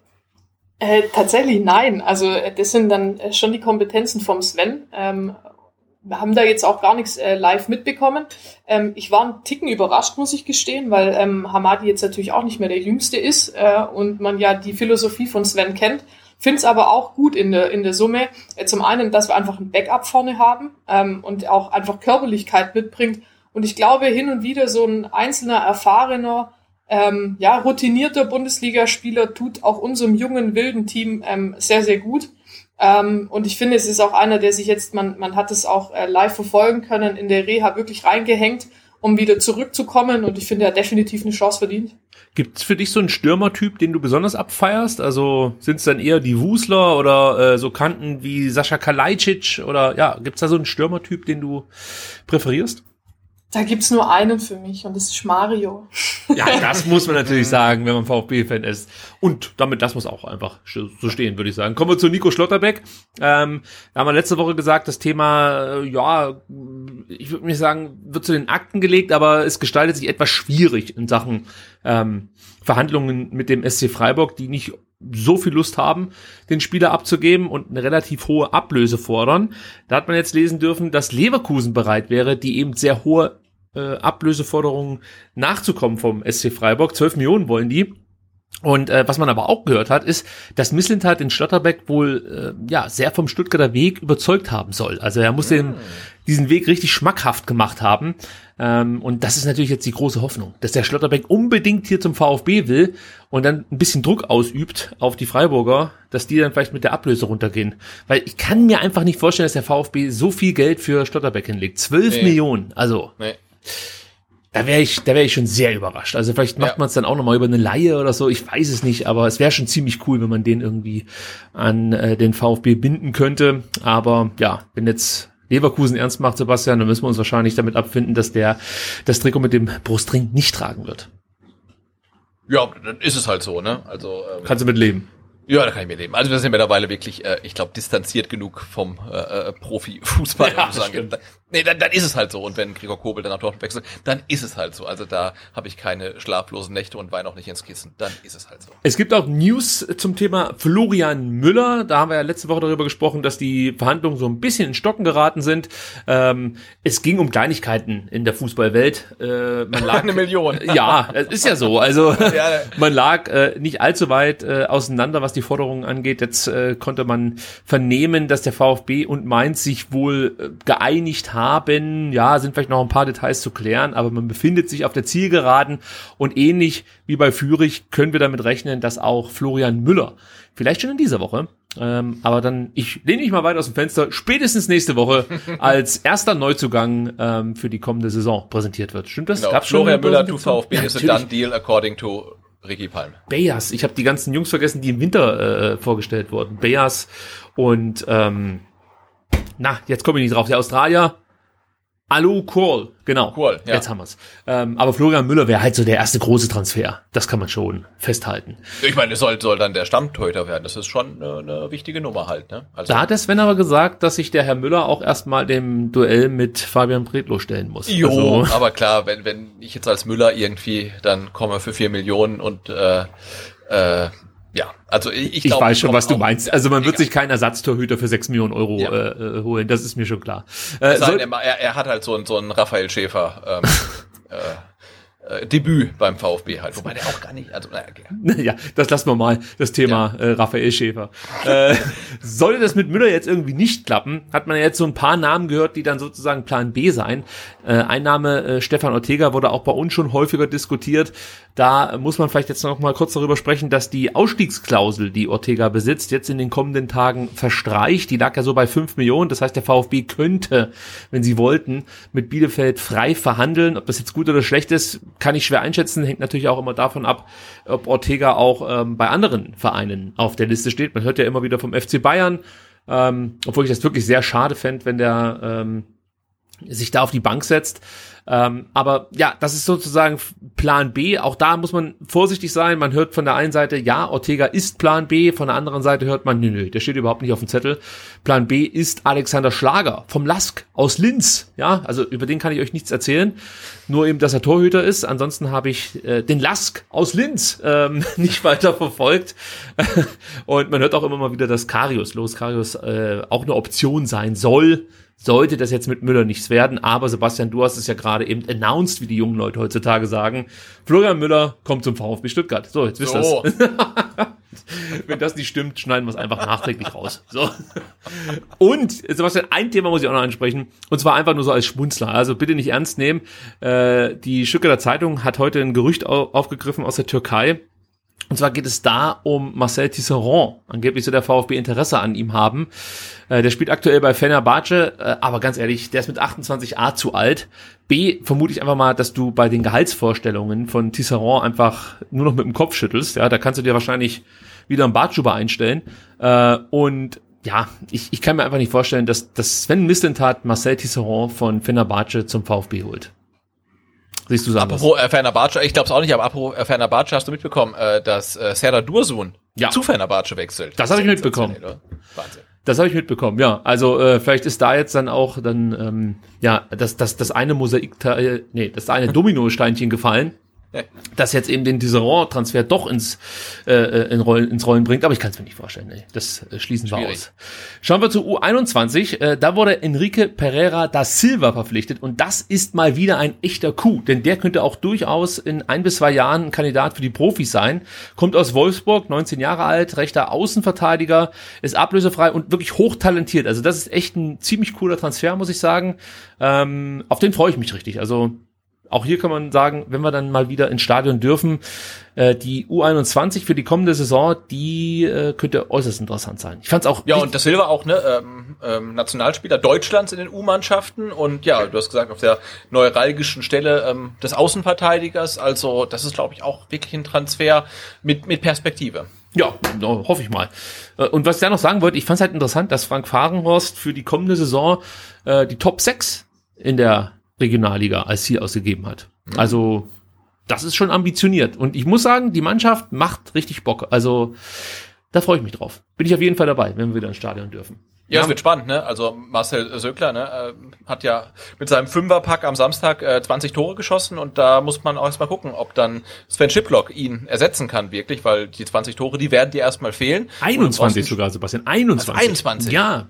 Boah. Ja, das schafft der Schiplock nicht. Also, sorry, Ja, aber du- nichts gegen Sven aber- Schiplock. Nein, aber du, also ich meine, du musst das kompensieren, ob es jetzt halt ein Spieler macht oder viele, aber die 20 oder 21 Tore, die musst du halt erstmal schießen und der Spieler ist halt einfach weg. Und äh, ja, also da bin ich äh, sehr gespannt, äh, wie die U21 mit ihren Abgängen und Neuzugängen äh, sich dann aufstellt und dann in der neuen Saison performt. Also die 21 Tore hat Mosanko natürlich nach dem fünften Spieltag schon auf der Uhr.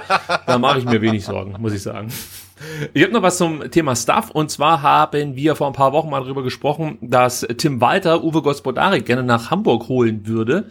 Hieß macht es er nicht, macht er zumindest. nicht, ja? Nee, macht er nicht, denn äh, der HSV hat Sven Höhl verpflichtet als Torwarttrainer, der kommt aus Kaiserslautern und Uwe Gospodarik bleibt erstmal, stand jetzt beim VfB, kann sich natürlich immer noch ändern. Ähm, und dann hat der VfB sich noch einen Scout geleistet, und zwar David Leiter. Der kommt vom FC Bayern Alzenau. Ja, kleiner Downer am Ende. Dort Aber gleiches Wappen, ne? Fast. Ja klar, also ich meine, irgendwie muss ich ja das auch im Wappen widerspiegeln. Du kannst ja nicht FC Bayern nennen und dann, weiß ich nicht, hast du da ein Wappen von den 60ern oder so. Wobei das wäre auch irgendwie ein guter Prank. Aber gut, das ist ein anderes Thema. Also der kommt, wie gesagt, jetzt vom FC Bayern Alzenau, ähm, war dort als Kaderplaner für die, nee, wird hier beim VfB als Kaderplaner für die U17 und U19 arbeiten. In Alzenau arbeitete Leiter als Geschäftsführer. So ist es richtig. Und zuvor war er bei Mainz 05, dort hat er die, äh, nach, das Nachwuchsscouting geleitet. Ich vermute jetzt einfach mal, dass Thomas Krücken da auch vielleicht dann sich noch dran erinnern konnte, dass der Herr Leiter nicht allzu verkehrt war. Und ähm, ich meine, der war auch noch beim ersten FC Köln. Auch dort hat er was in Sachen Scouting und Analyse gemacht. Also auch hier vertraue ich jetzt einfach mal äh, den bislang wirklich gelobten oder hochgelobten Verpflichtungen in Sachen Stuff für den Jugendbereich, dass der David Leiter auch wieder ja, eine Vollgranate ist. Also das, das wurde ja in den letzten Wochen auch von uns zu Recht häufig gelobt, dass da richtig gute Leute verpflichtet wurden. Genau, also wir, wir, wir glauben und hoffen, dass es gute Leute sind. Auf jeden Fall tut sich einiges und es sieht wirklich so aus, als ob sich das äh, NLZ äh, ja neu aufstellt und auch wirklich äh, ja perspektivisch aufstellt. Ob das alles dann so erfolgreich ist, wird man vermutlich erst in fünf bis zehn Jahren sehen. Aber äh, ja, es, es, es wirkt so, äh, als ob man da einfach sich äh, viele gute Leute holt ähm, und nicht dann ähm, von einer einzigen Person irgendwie abhängig ist. Also das macht einen sehr, sehr guten Eindruck. Neu aufstellen ist eine gute Überleitung, denn äh, am 18. Juli findet die Mitgliederversammlung des VfB Stuttgart statt und am Freitag ging die Einladung raus, die Mitgliederversammlung darf als Präsenzveranstaltung stattfinden. Einlass ist 9 Uhr. Ich denke mal, das ist auch äh, ja, eine gute Zeit, um das Stadion zu betreten, denn es steht natürlich einiges an, da kommen wir gleich noch drauf zu sprechen. Äh, los geht es dann mit der Mitgliederversammlung um 11 Uhr und spannend ist natürlich das Thema, ja, Präsenzveranstaltung. Das Sozial- und Gesundheitsministerium von Baden-Württemberg hat jetzt die Erlaubnis erteilt. 5000 Besucher äh, sind erstmal zugelassen. Wenn ich es richtig verstanden habe, dürfen es auch mehr werden. Ich kann ja direkt mal die Lisa fragen, die müsste das ja wissen. Also 5000 sind safe. Wenn es mehr werden sollten, wovon eigentlich nicht auszugehen ist, könnte man da auch nochmal sprechen, ob dann eben 6 oder 7000 zugelassen äh, wären. Richtig? Korrekt. Also uns liegt die Genehmigung für 5000 vor. Falls wieder erwarten doch deutlich mehr kommen sollten, ähm, müssen wir es dementsprechend nochmal melden und anmelden. Aber dann gibt es da sicherlich auch eine Lösung, wie das ähm, ja, machbar ist, dass alle gewünschten Personen dann Zutritt bekommen. Und es ist ja das sogenannte Stuttgarter Modellprojekt und das wird von Medizinern und Statistikern begleitet. Äh, daraus sollen dann Erkenntnisse für ähnliche Events während der Corona-Pandemie vor Publikum gewonnen werden. Und auch hier nochmal eine Nachfrage. Äh, muss der VfB jetzt die Wissenschaftler, die das Ganze begleiten, selber bezahlen oder sich die selber ähm, ja, besorgen? Oder wie, wie läuft das ab? Kannst du da so ein bisschen Einblick geben? Also meines Wissens, ich bin da tatsächlich in der Thematik nicht äh, so tief drin, aber meines Wissens nach wird es über dieses Modellprojekt alles abgehandelt. Also der VfB ist da nicht verpflichtet, ähm, die Kosten dieser medizinischen ähm, und wissenschaftlichen Begleitung selbst zu tragen. Das wäre natürlich schon mal nicht schlecht. Also das spart man dann direkt und kann gleich noch einen Beitrag für die Gesellschaft leisten. Also das finde ich schon mal cool. Äh, was ich auch noch interessant fand, wenn ich es jetzt richtig in der Einladung gelesen habe, ist ein tagesaktueller und negativer Covid-19-Schnelltest oder ein Impfausweis stand jetzt nicht erforderlich. Habe ich das richtig gelesen? Sebastian, hast du es auch mal durchgelesen? Äh, ich habe es durchgelesen ich hätte jetzt gesagt, äh, du bist nicht richtig informiert, aber ich, ich muss es ja mal kurz nachgucken. Guck, guck noch mal Also nach. ich meine- also Also ich hätte gesagt, für die für die äh, MV gelten auch die drei Gs. Aber äh, das muss ich jetzt tatsächlich nochmal nachgucken. Also äh, als ich dieses Segment vorbereitet habe, habe ich es wirklich mehrfach ähm, mir durchgelesen. Allerdings ist es bei mir hier im Dachgeschoss auch unglaublich warm. Das kann schon sein, dass ich dann manchmal irgendwelche Dinge nicht sehe oder eben sehe. Äh, deswegen schau mal noch äh, kurz vor, nach in deiner Ankündigung, ob du da was findest. Ähm, Also ich kann, ich kann, ich kann, ähm, hier in der Einladung steht, äh, bitte beachte, dass aufgrund der anhaltenden Covid-19-Pandemie nicht ausgeschlossen werden kann, dass die am Versammlungstag geltenden öffentlich-rechtlichen Vorschriften weitere Voraussetzungen für den Zugang zur Mitgliederversammlung, in Klammern, wie zum Beispiel ein tagesaktueller negativer Covid-19-Schnelltest, Impfnachweis, Maskenpflicht erforderlich machen. Also ich glaube, äh, der, der VfB macht es mal ganz unverbindlich und sagt, äh, die äh, Regeln, die am 18.07. für ganz Stuttgart für zum Beispiel Gastronomie gelten, werden auch im Stadion gelten. Okay, so können wir es festhalten. Ah, Lisa, du hast schon wieder die Antwort auf meine Frage. Also so ist es. Genau, also im Prinzip müssen und wollen wir uns auch äh, ganz normal an die Regeln halten, die zu dem Zeitpunkt ähm, auch der Menschheit in Stuttgart ähm, auferlegt werden. Auch die müssen wir natürlich bei unserer Mitgliederversammlung einhalten, um ja mö- bestmögliche Sicherheit und vor allem auch eben ja, Gesundheit zu wahren. Vielleicht nochmal eine Anschlussfrage. Sollten sich die Infektionszahlen jetzt dramatisch verschlechtern? Es ist ja momentan eigentlich, steht es ja nicht zur Debatte, aber sollte das wirklich passieren und die MV könnte nicht als Präsenzveranstaltung durchgeführt werden, gibt es dann automatisch eine digitale MV oder äh, weißt du, wie dann das Prozedere wäre? Also nehmen wir mal an, wir hätten aus irgendwelchen Gründen eine Woche vor der MV wieder Inzidenzwerte von weit über 100. Also wir sind darauf vorbereitet, wir hoffen es natürlich nicht und momentan deutet ja alles darauf hin, dass wir Präsenz durchführen können. Ähm, jetzt auch durch diesen ähm, Modellprojektvorschlag eben noch viel deutlicher. Ähm, aber wir sind vorbereitet ähm, für eine gegebenenfalls digitale Versammlung, ja. Okay, also das heißt, dann würde die Präsenzveranstaltung zu einer digitalen Veranstaltung werden. Genau. Okay. Mit hoffentlich mehr Erfolg als die Kollegen letzte Woche. ja, wir wollen mal hoffen, dass der Kelch an uns vorübergeht, aber es sieht ja wirklich gut aus. Ich bin so gespannt, ob es am nächsten Wochenende in Köln klappt, weil irgendwie jetzt Dresden hat es nicht geschafft, Schalke hat es nicht geschafft. Äh, und ey, wenn das Köln auch nicht schafft, dann muss man wirklich äh, anzweifeln, ob Fußballvereine überhaupt in der Lage sind, eine digitale Mitgliederversammlung durchführen zu können. Und ich möchte nicht herausfinden, ob der VfB dann der erste Verein ist, der es überhaupt schafft. Also äh, ich hoffe auf weiterhin niedrige Inzidenzen äh, und äh, Präsenz dann äh, am 18.07. Und es sieht ja gut aus, wie schon gesagt. Ja, und wir müssen uns, das habe ich ja vorhin schon angedeutet, auch auf einen langen Sonntag vorbereiten. Also äh, ich kann mal schon vorwegschicken, es wird spät, es steht einiges an, Berichte des Präsidiums, des Vorstands und des Vereinsbeirats für 2019 und 2020, Berichte des Präsidiums zur Datenschutzaffäre oder wie wir sagen würden, Datenschutzskandal. Affäre, finde ich, ist zu abgeschwächt, also es ist schon ein Skandal. Dann gibt's natürlich die allgemeine Aussprache. Auch da weiß man nicht, wie lange die geht. Ich denke mal, da wird es auch einige Menschen geben, die was zu sagen haben. Äh, dann gibt's die Entlastung des Präsidiums und des Vereinsbeirats für 2019 und 2020 sind natürlich Ja, auch und die gibt's, äh, die gibt's einzeln, ne? Ach, ist das schon durch? Ich habe das meiner Meinung nach gelesen, dass es eine Einzelentlastung gibt, ja. Okay, also, dann dauert das noch länger. Da hat er recht. Ja, Ja, da hat er recht. guck mal. Also Ja, doch, ich Sebastian, hab doch, hab doch, ja, ich habe doch die Tagesordnung gelesen. Ja, da hatte ich leider noch nicht die Zeit für. Muss ich ganz ehrlich gestehen. Äh, Ich habe mich mit Lisa auseinandergesetzt das ganze Wochenende und habe diese Themen alle vor mich hergeschoben und habe dann viel quer gelesen. Das gebe ich jetzt auch ganz offen und ehrlich zu. Aber ich hoffe, ich kriege das jetzt trotzdem noch äh, halbwegs zu einem Happy End. Es gibt auch zehn Satzungsänderungsanträge, unter anderem Ron Merz Antrag. Würde diesem zugestimmt werden, würde die Satzungsänderung zukünftig verhindern, dass Organmitglieder des Vereins zugleich für die AG tätig sein dürfen. Also Thema, der Vorstandsvorsitzende will Präsident werden. Ja, sowas kommt doch nicht vor, oder? Nein, natürlich nicht, aber man kann ja mal die Satzung Ja, lieber, lieber, äh, genau, lieber vorsichtig das schon vornherein ausschließen. Ja. beim VfB gab's ja fast schon alles. Also, äh, da gibt's noch einen Antrag von Susanne Schosser, Martin Bitzer, Christian Riedmüller und Tobias Meyer. Hier würde man die Satzung dahingehend verändern, dass der Vereinsbeirat künftig bis zu drei Kandidaten für ein äh, Präsidiumsamt zur Wahl vorschlagen könnte. Auch darüber haben wir ja schon diskutiert und auch das ist ja durchaus eine Satzungsänderung, die wir begrüßen, Sebastian, richtig?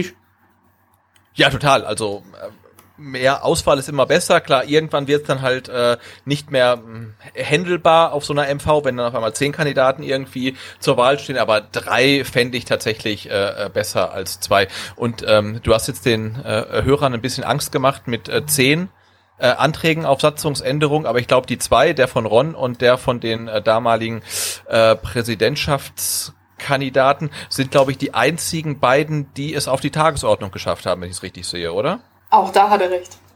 Super.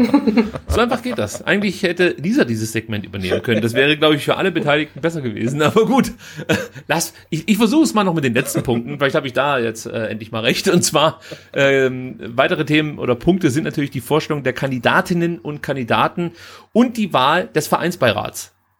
Und da hast du ja richtig gute Nachrichten gehabt, weil ich habe dir ja heute geschrieben, hey, wenn 27 Kandidaten für einen Vereinsbeirat jeweils noch eine fünfminütige Rede halten, so wie es ja 2019 äh, Marc Nikolai Schlecht und ähm, der Herr Pfeiffer gemacht haben, dann dauert das allein ja schon mal Ja, aber da Stunden. weiß ich noch nicht so genau, ob man das alles so erzählen kann. Also,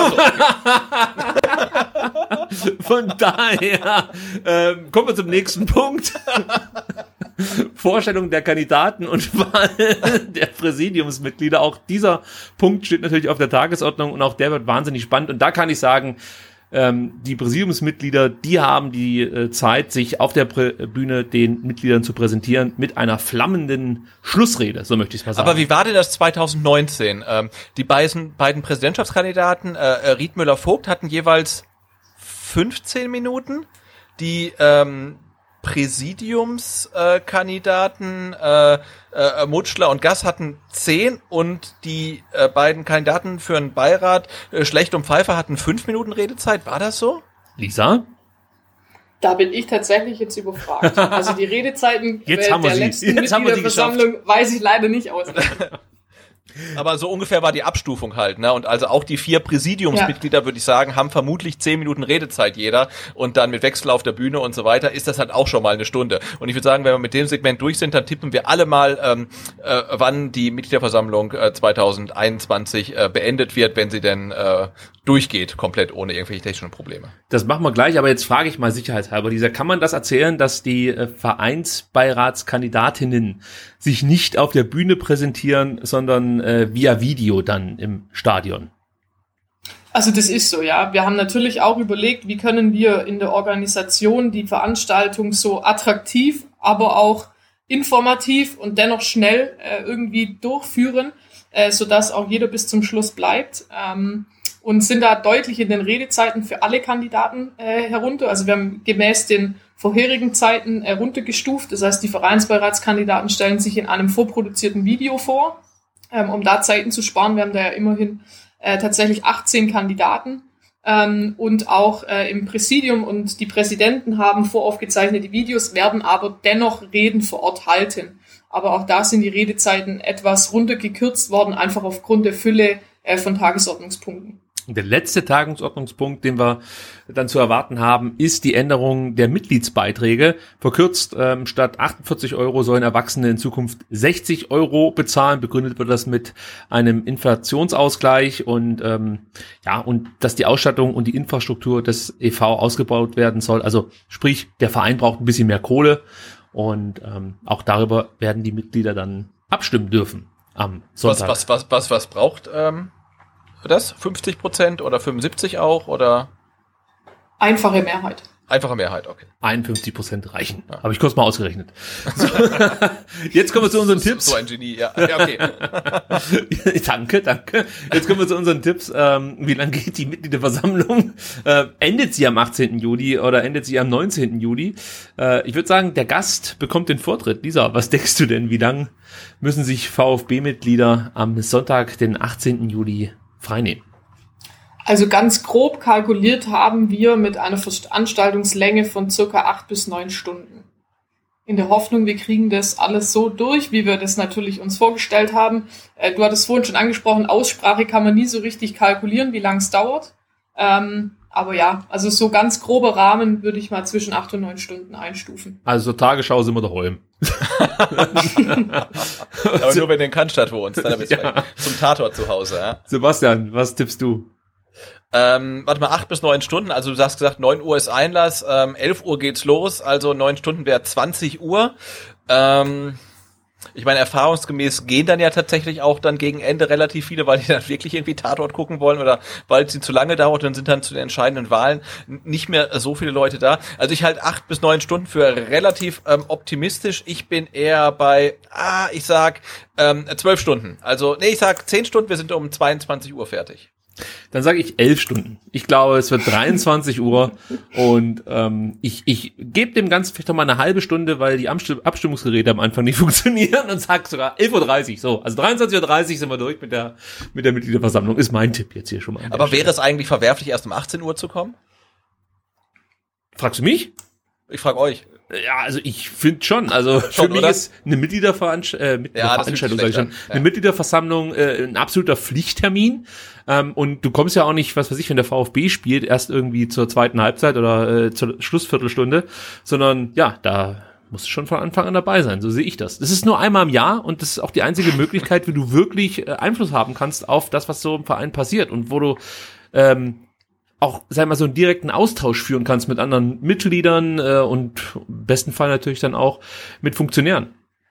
Ja, ja, aber ganz ehrlich, Einfluss habe ich ja nur durch die Wahlen und die finden ja erst relativ spät statt. Ne? Also ich, ich möchte jetzt keinen irgendwie ähm, aktivieren oder motivieren, erst ganz spät zu kommen, aber ähm, ich, ich hatte es mir kurz überlegt, aber nee, also wenn, wenn schon, denn schon und dann das volle Programm und äh, Aussprache, bis sie abgebrochen wird und überhaupt äh, Berichte aus den Abteilungen und so weiter. Nee, wenn schon, denn schon. Wir haben so lange jetzt keine MV gehabt, jetzt wird's mal wieder Zeit für das volle Programm.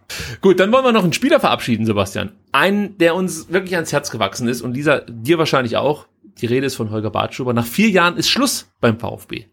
38 Bundesligaspiele, zwei Tore für den VfB, 19 Zweitligaspiele, auch dort hat er zwei Tore für den VfB erzielt, vier DFB-Pokalspiele und am Ende auch noch 28 Regionalligaspiele.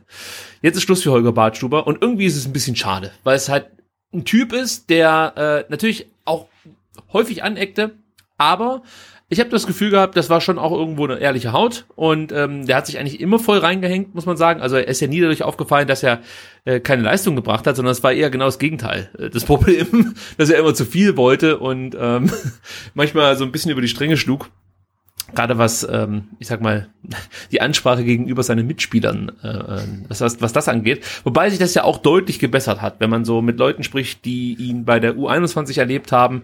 Die sind ja wirklich alle, alle voll des Lobes gewesen. Also auch die Spieler, Matej Maklica zum Beispiel erzählt Holger Bartschuber, ist etwas ganz Besonderes für mich, eine Persönlichkeit. Er bringt sehr viel Siegeswillen mit und gibt immer 100 Prozent. Ich konnte mir viel von ihm abschauen.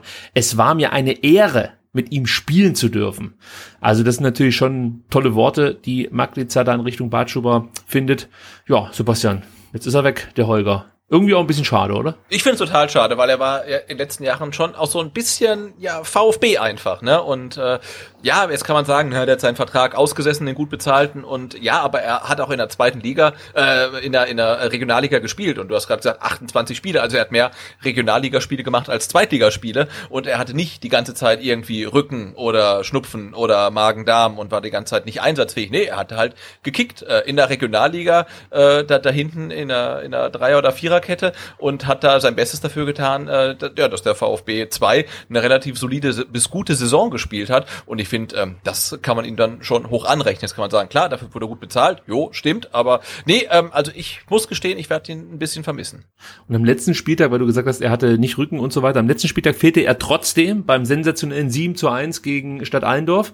Da hat er Nasen-OP. Nase. Ja. Also, was genau da gemacht wurde, weiß ich nicht, aber ähm, irgendwie auch schade, dass er da nicht noch diesen Abschied bekommen hat. Ja, Lisa, hast du ihn mal kennenlernen können jetzt in deiner kurzen Zeit beim VfB oder äh, kennst du ihn wie wir nur als ganz normalen Spieler?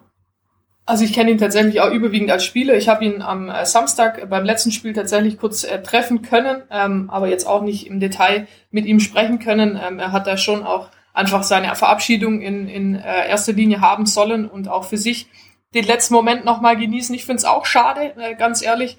Ich finde, es ist ein Typ ähm, und davon haben wir immer weniger, äh, ganz generell im Fußball. Ähm, ich glaube, es war auch nicht einfach für ihn, diese, naja, in Anführungszeichen Ausbotung gestrichen zu werden. Ähm, ich glaube, das ist ähm, nicht immer einfach für einen Spieler. Er hat sich der Situation angenommen, auch natürlich jetzt bestimmt nicht freudestrahlend, aber er hat es durchgezogen. Ähm, und äh, du hattest es vorhin schon äh, gesagt mit seinem Teamkollegen.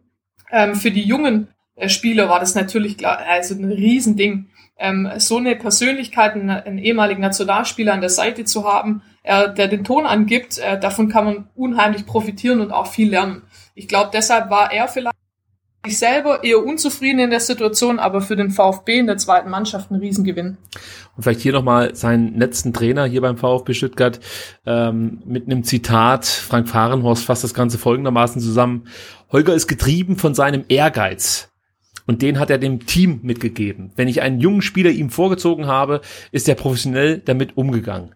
Wenn wir bei minus drei Grad Celsius auf einem kleinen Kunstrasenplatz in Alzenau gespielt haben, hat er das klaglos akzeptiert. Holger war ein Glücksfall für uns und wir verlieren eine Persönlichkeit.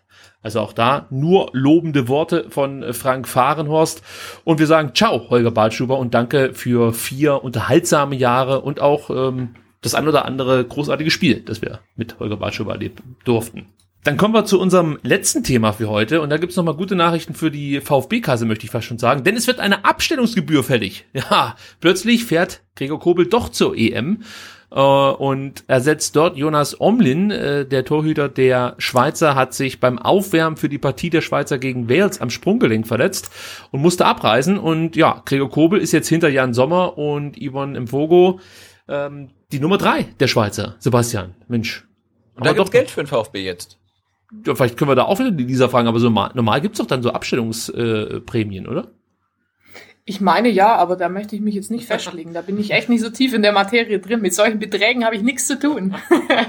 ja, also natürlich keine verbindliche Aussage von dir, aber ich meine, da gibt's Kohle für äh, den Verein, wenn ein Spieler zur Europameisterschaft oder grundsätzlich zur Nationalmannschaft reist ja. Und Gregor Kobel ist jetzt noch äh, 14 Tage lang oder ja 15 Tage lang dann bis zum 30.06. Spieler vom VfB. Also äh, freuen wir uns noch für ihn. genau, Fall, ja. so lang freuen wir uns noch. Und ja. äh, sobald dann Flo Müller nächste Woche als Neuzugang präsentiert wird, ist das sowieso Geschichte ja, dieses Thema. Gut, also damit sind wir durch und ich muss mich bei Lisa ganz recht herzlich bedanken. Das war wirklich ganz phänomenal, das Gespräch mit dir. Äh, es gibt noch so viele, ich sag mal, Schubladen, die ich gern öffnen würde, vielleicht in der zweiten Runde dann mit dir, gerade zum Thema Frauenfußball, aber natürlich auch in deiner Position als Vereinsmanagerin. Ich denke mal, da wird es dir nicht langweilig werden. Das wird äh, arbeitsintensiv und auch das ein oder andere Mal unterhaltsam werden. Das kann ich schon versprechen. Manchmal auch nerven. Und ich freue mich auf die Zeit mit dir beim VfB. Vielen Dank für deine Zeit. Vielen Dank für die lobenden Worte und ebenfalls danke für die Zeit. Hat riesen Spaß gemacht. Sebastian, dir muss ich jetzt eine schlechte Nachricht äh, übermitteln. Wir haben zwölf Minuten überzogen. Verzeihst du mir? Ja, ja, ausnahmsweise. Ich habe natürlich nebenbei äh, den, den Ticker laufen und sehe, es steht äh, nach wie vor 0 zu 0. Ich habe also nichts verpasst. Also ich als riesen EM-Fan. Nee, also ich kann's, ich, ich, ich, ich kann's verschmerzen. Und du hast doch äh, schon die Fahne im Gesicht. Du hast ja schon da angepinselt. Na klar, ich habe ich hab diesen, diesen dreifarbigen Stift, habe mich und die Kinder komplett angepinselt und äh, habe das erste Weizenbier schon offen und äh, äh, ja, aber ich verrate den Geheimnis. Also ich habe sogar damit kalkuliert, dass ich die erste Halbzeit verpasse, ähm, weil wir ganz überraschend mal ein bisschen länger aufnehmen. ganz überraschend. Also aber auch vielen Dank an der Stelle an, in deine Richtung. Äh, ihr findet den Sebastian äh, auf Twitter unter @butze wie immer. Und ähm, ich habe gesehen, die Putztipps haben so ein Stück weit nachgelassen. Liegt das an der STZ oder an dir? Äh, nee, ich glaube, es liegt an der STZ. Also statt äh, Putztipps äh, kam äh, neulich, also den habe ich wirklich gefeiert, den Beitrag. Äh, äh, er, er trug den Titel Kann man Leberwurst einfrieren? Da denke ich mal drüber nach. okay, darüber denke ich jetzt erstmal nach. Ähm, aber ich empfehle auch noch den Twitter-Account von Lisa at Langdi 2109. Richtig, oder? Ja, habe ich mir richtig notiert. Ja. Genau. Ja, also folgt auch der Lisa und ähm, ja, vielen Dank, dass ihr zugehört habt und wir freuen uns auf die kommende Woche. Dann geht's wie gesagt intensiv um Steigers Zukunftspapier und wir werden uns auch nochmal mit der Thematik Silas auseinandersetzen. Bis dahin. Genau, ich muss noch, darf ich ganz kurz noch was sagen? Selbstverständlich. Äh, ich wollte mich noch mal äh, bedanken ähm, für das Feedback ähm, auf die letzte Folge mit Dani vom Kommando Cannstatt, weil das war ja wirklich äh, sehr sehr gut und die Folge äh, wurde auch ja überdurchschnittlich oft geteilt, auch äh, ja so in Kreisen der organisierten äh, Fanszene und äh, ja, also das war großartig. Also nochmal vielen Dank, wenn das hört. Ich weiß, dass das hört an Dani, dass er sich damals äh, oder vor einer Woche so viel Zeit genommen hat und äh, ja, und vielen Dank an alle, die es gehört haben und äh, auch an alle, äh, die es geteilt haben und uns äh, positives und auch kritisches Feedback gegeben haben. Ja, auch von mir vielen Dank. Und äh, ganz wichtig, die Folge muss auch geteilt werden. So, ja. jetzt haben wir das auch nochmal. Mindestens genauso. Also bis zum nächsten Mal. Ciao. Macht's gut. Ciao.